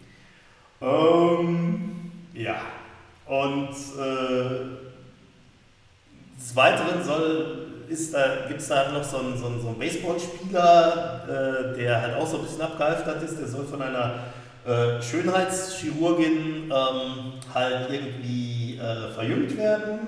Und ähm, was da passiert, ist halt, dass die DNA von einem Wal und einem Wolf gemischt wird, weil wir wissen ja alle, dass wenn man sich verjüngen will, muss man halt die DNA von einem Wolf und einem Hai halt äh, miteinander kreuzen. Und ähm, dann war es halt so, ähm, dass, ähm, ja, dass dann halt im Prinzip der Werewolf äh, da äh, entstanden ist. Beziehungsweise ich habe gerade mich natürlich vertan, es ging nicht um die DNA von einem Hai und einem Wolf, sondern natürlich um die DNA von einem Wal und einem Wolf. Ich weiß auch nicht, wie mir dieser schwerwiegende Fehler passieren konnte. Also ich denke mal, es wird im Nachgang zu diesem Podcast noch ernsthafte Gespräche geben. Ähm, ja, und wie gesagt, also auch da, ich weiß nicht ganz ehrlich, äh, wie man sich sowas angucken kann. Da muss man schon sehr verzweifelt sein. Ähm, gut, aber auch, auch hier, äh, Franzi, an der Stelle äh, äh die äh, die Warnung, äh, bitte, bitte nicht gucken. Also auf keinen Fall. Also das ist, das ist ganz, ganz schön. Und normalerweise empfehle ich ja immer Filme, die, wo ich sage, Leute, guckt euch die mal an, weil ich fand die gut. Äh, dieses Mal muss ich sagen, Leute, auf keinen Fall, äh, wenn ihr irgendwas zu tun habt, Socken sortieren oder irgendwie, weiß ich nicht, äh, der Farbe der Wand beim Trocknen zugucken oder so, macht das, das ist viel besser. Definitiv. Wobei, da muss man ja im Prinzip sagen, da könnten wir ja ein Modell draus entwickeln. Nein, nein, nein! Ein Dienstleistungsmodell. Nein, nein, nein, Wenn ihr, liebe Zuhörer, Nein. Filme habt, wo ihr Nein. sagt, die wollte ich schon immer mal nicht sehen. Nein. Frank guckt die für euch. nein, nein, nein, nein, um Gottes Willen. Nein, nein, never. Das war jetzt eine einmalige Dienstleistung. Ja. Schade. Nein, ist nicht schade. ja, also wie gesagt, äh, ich meine, Sharknado habe ich auch mal irgendwann geguckt, das ging sogar noch so einigermaßen, natürlich war der auch völlig scheiße, aber da konnte man sich noch mehr oder weniger drüber amüsieren, äh, weil der halt so schlecht war, dass es halt teilweise dann wieder lustig ist, aber die Filme, also äh, sorry Leute, echt nicht. Muss dir ja nicht leid tun. Doch, es tut mir für mich leid, dass ich mir die angeguckt habe. Ja, aber also, wie ich sagte, muss nicht. Da ist wertvolle Lebenszeit draufgegangen. Ähm, Im Prinzip kann man, erklärt das vielleicht auch ähm, das Intro zur letzten Folge, wo wir selbst aus Österreich Fragen bekommen haben, wo der Podcast bleibt. ja, genau, genau. Ich musste mit meinem Psychologen die Filme aufarbeiten. Deswegen konnte ich da nicht so schnell Ein schneiden. Psychologe hat gereicht, okay, dann kann es echt so schlimm nicht gewesen sein. Ja, gut. Ja, so viel zu Filmen, die wahrscheinlich wirklich nur der Frank gesehen hat, weil alle anderen vorher ausgemacht haben. Ähm, Ich stelle mir allein schon die Frage dabei, wo man so ein nur bekommen kann. äh, ganz einfach, Amazon Prime. Gib mal Shark ein und bist du sofort. Nee, hast, du, ich hast du Ich sofort. weiß, was ich heute Abend auf die äh, Blacklist setze. Gibt es eine Blacklist? Sag, Das nach Wort welcher Shark. Logik sollte denn irgendjemand das eingeben? Man- Ganz zufällig gibst du mal das Wort Shark ein. Das man in also, einem Podcast aufgefordert wird. Das macht Sinn, ja. ja, okay. Oder weil Erinnert man. mich so ein bisschen an das Lemmings-Spiel. Hat auch nicht so richtig viel Sinn gemacht, was die zum Teil gemacht haben, aber wenn man ihnen das sagt, machen die das. Spring da runter. Buddel und dann sei tot. Super, danke, Bill. Ja, Please Talk Data to Me, der Podcast mit Lemming Frank. super. Ganz toll. Ja, also wie gesagt, äh, das war es dann an der Stelle auch von mir. Also ich glaube nicht, dass wir zu den Filmen noch weiter diskutieren müssen. Sehr schade. Ja, ich meine, du kannst ja zur nächsten Folge die auch mal ansehen und dann können wir gerne gemeinsam über den Film diskutieren. Und vielleicht äh, entdeckst du ja noch Aspekte, die mir jetzt entgangen sind beim nicht hingucken. Hm, Das möchte ich nicht. Oh. Also nein, nein, nein, nein. Aber vielleicht ja doch, mal schauen. Ich überlege mir das noch. Ja. Äh, tu's nicht.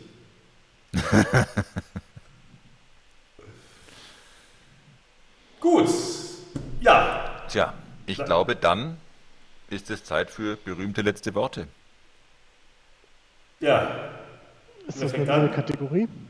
Neue Kategorie. Werden wir da auch einen Jingle haben? Werden die Folgen jetzt fünf Stunden, weil wir 28 Jingles spielen? Und können wir, so wie Stefan Raab früher, so ein Soundboard haben? Das fände ich toll. Das geht. Ja, das Müsste erzählst du uns von Anfang an und faktisch Genau. muss man sagen, Ja, müsste sich halt nur mal einer mit auseinandersetzen. Ich meine, ich habe ja keine Also, Zeit. Ich Ben muss ja wollte da-. Ben meinte damit halt auch mit wir, ne? Er hat eins bei sich stehen und ich habe auch eins bei mir stehen. Nee, ist klar. so richtig. Ich meine, das macht, ich, schau mal, Frank, der Effekt ist völlig weg, wenn Tillmann und ich ständig sagen, Frank, drück mal hier, Frank, drück mal da. Das ist mir schon klar. Genau. Ei, ei, ei, ei. Okay. Dann warten wir mal auf die nächste Folge ab. Ob bis da was Korrekt. ist. Ähm, dann vielleicht mit einem Soundboard. Genau. Oder Ich habe dir ja vorhin Seed Studio empfohlen. Da kannst du Raspberry Pis und andere nette Dinge kaufen. Vielleicht kannst du ja bis dahin eins basteln und Ja, den. Source Code davon dann Open Source stellen. Das mache ich sehr gerne, weil jetzt muss ich ja keine Danke. Heimfilme mehr gucken. Ausgezeichnet. Danke. Schön, dass wir das klären konnten. Ja, Oh mein Ja, Gott. ähm, dazu fällt jetzt dann in der Tat selbst mir nichts mehr ein. Von daher, ähm, liebe Zuhörerinnen, liebe Zuhörer, lieber Frank, lieber Tillmann, ja. es war mir wie immer eine Freude. Ja, mir war es auch auf jeden danke Fall euch. eine Freude, liebe Zuhörer. Und noch ein paar letzte Worte von mir. Guckt nicht diese Filme. Ciao, ciao. Okay, tschüssi.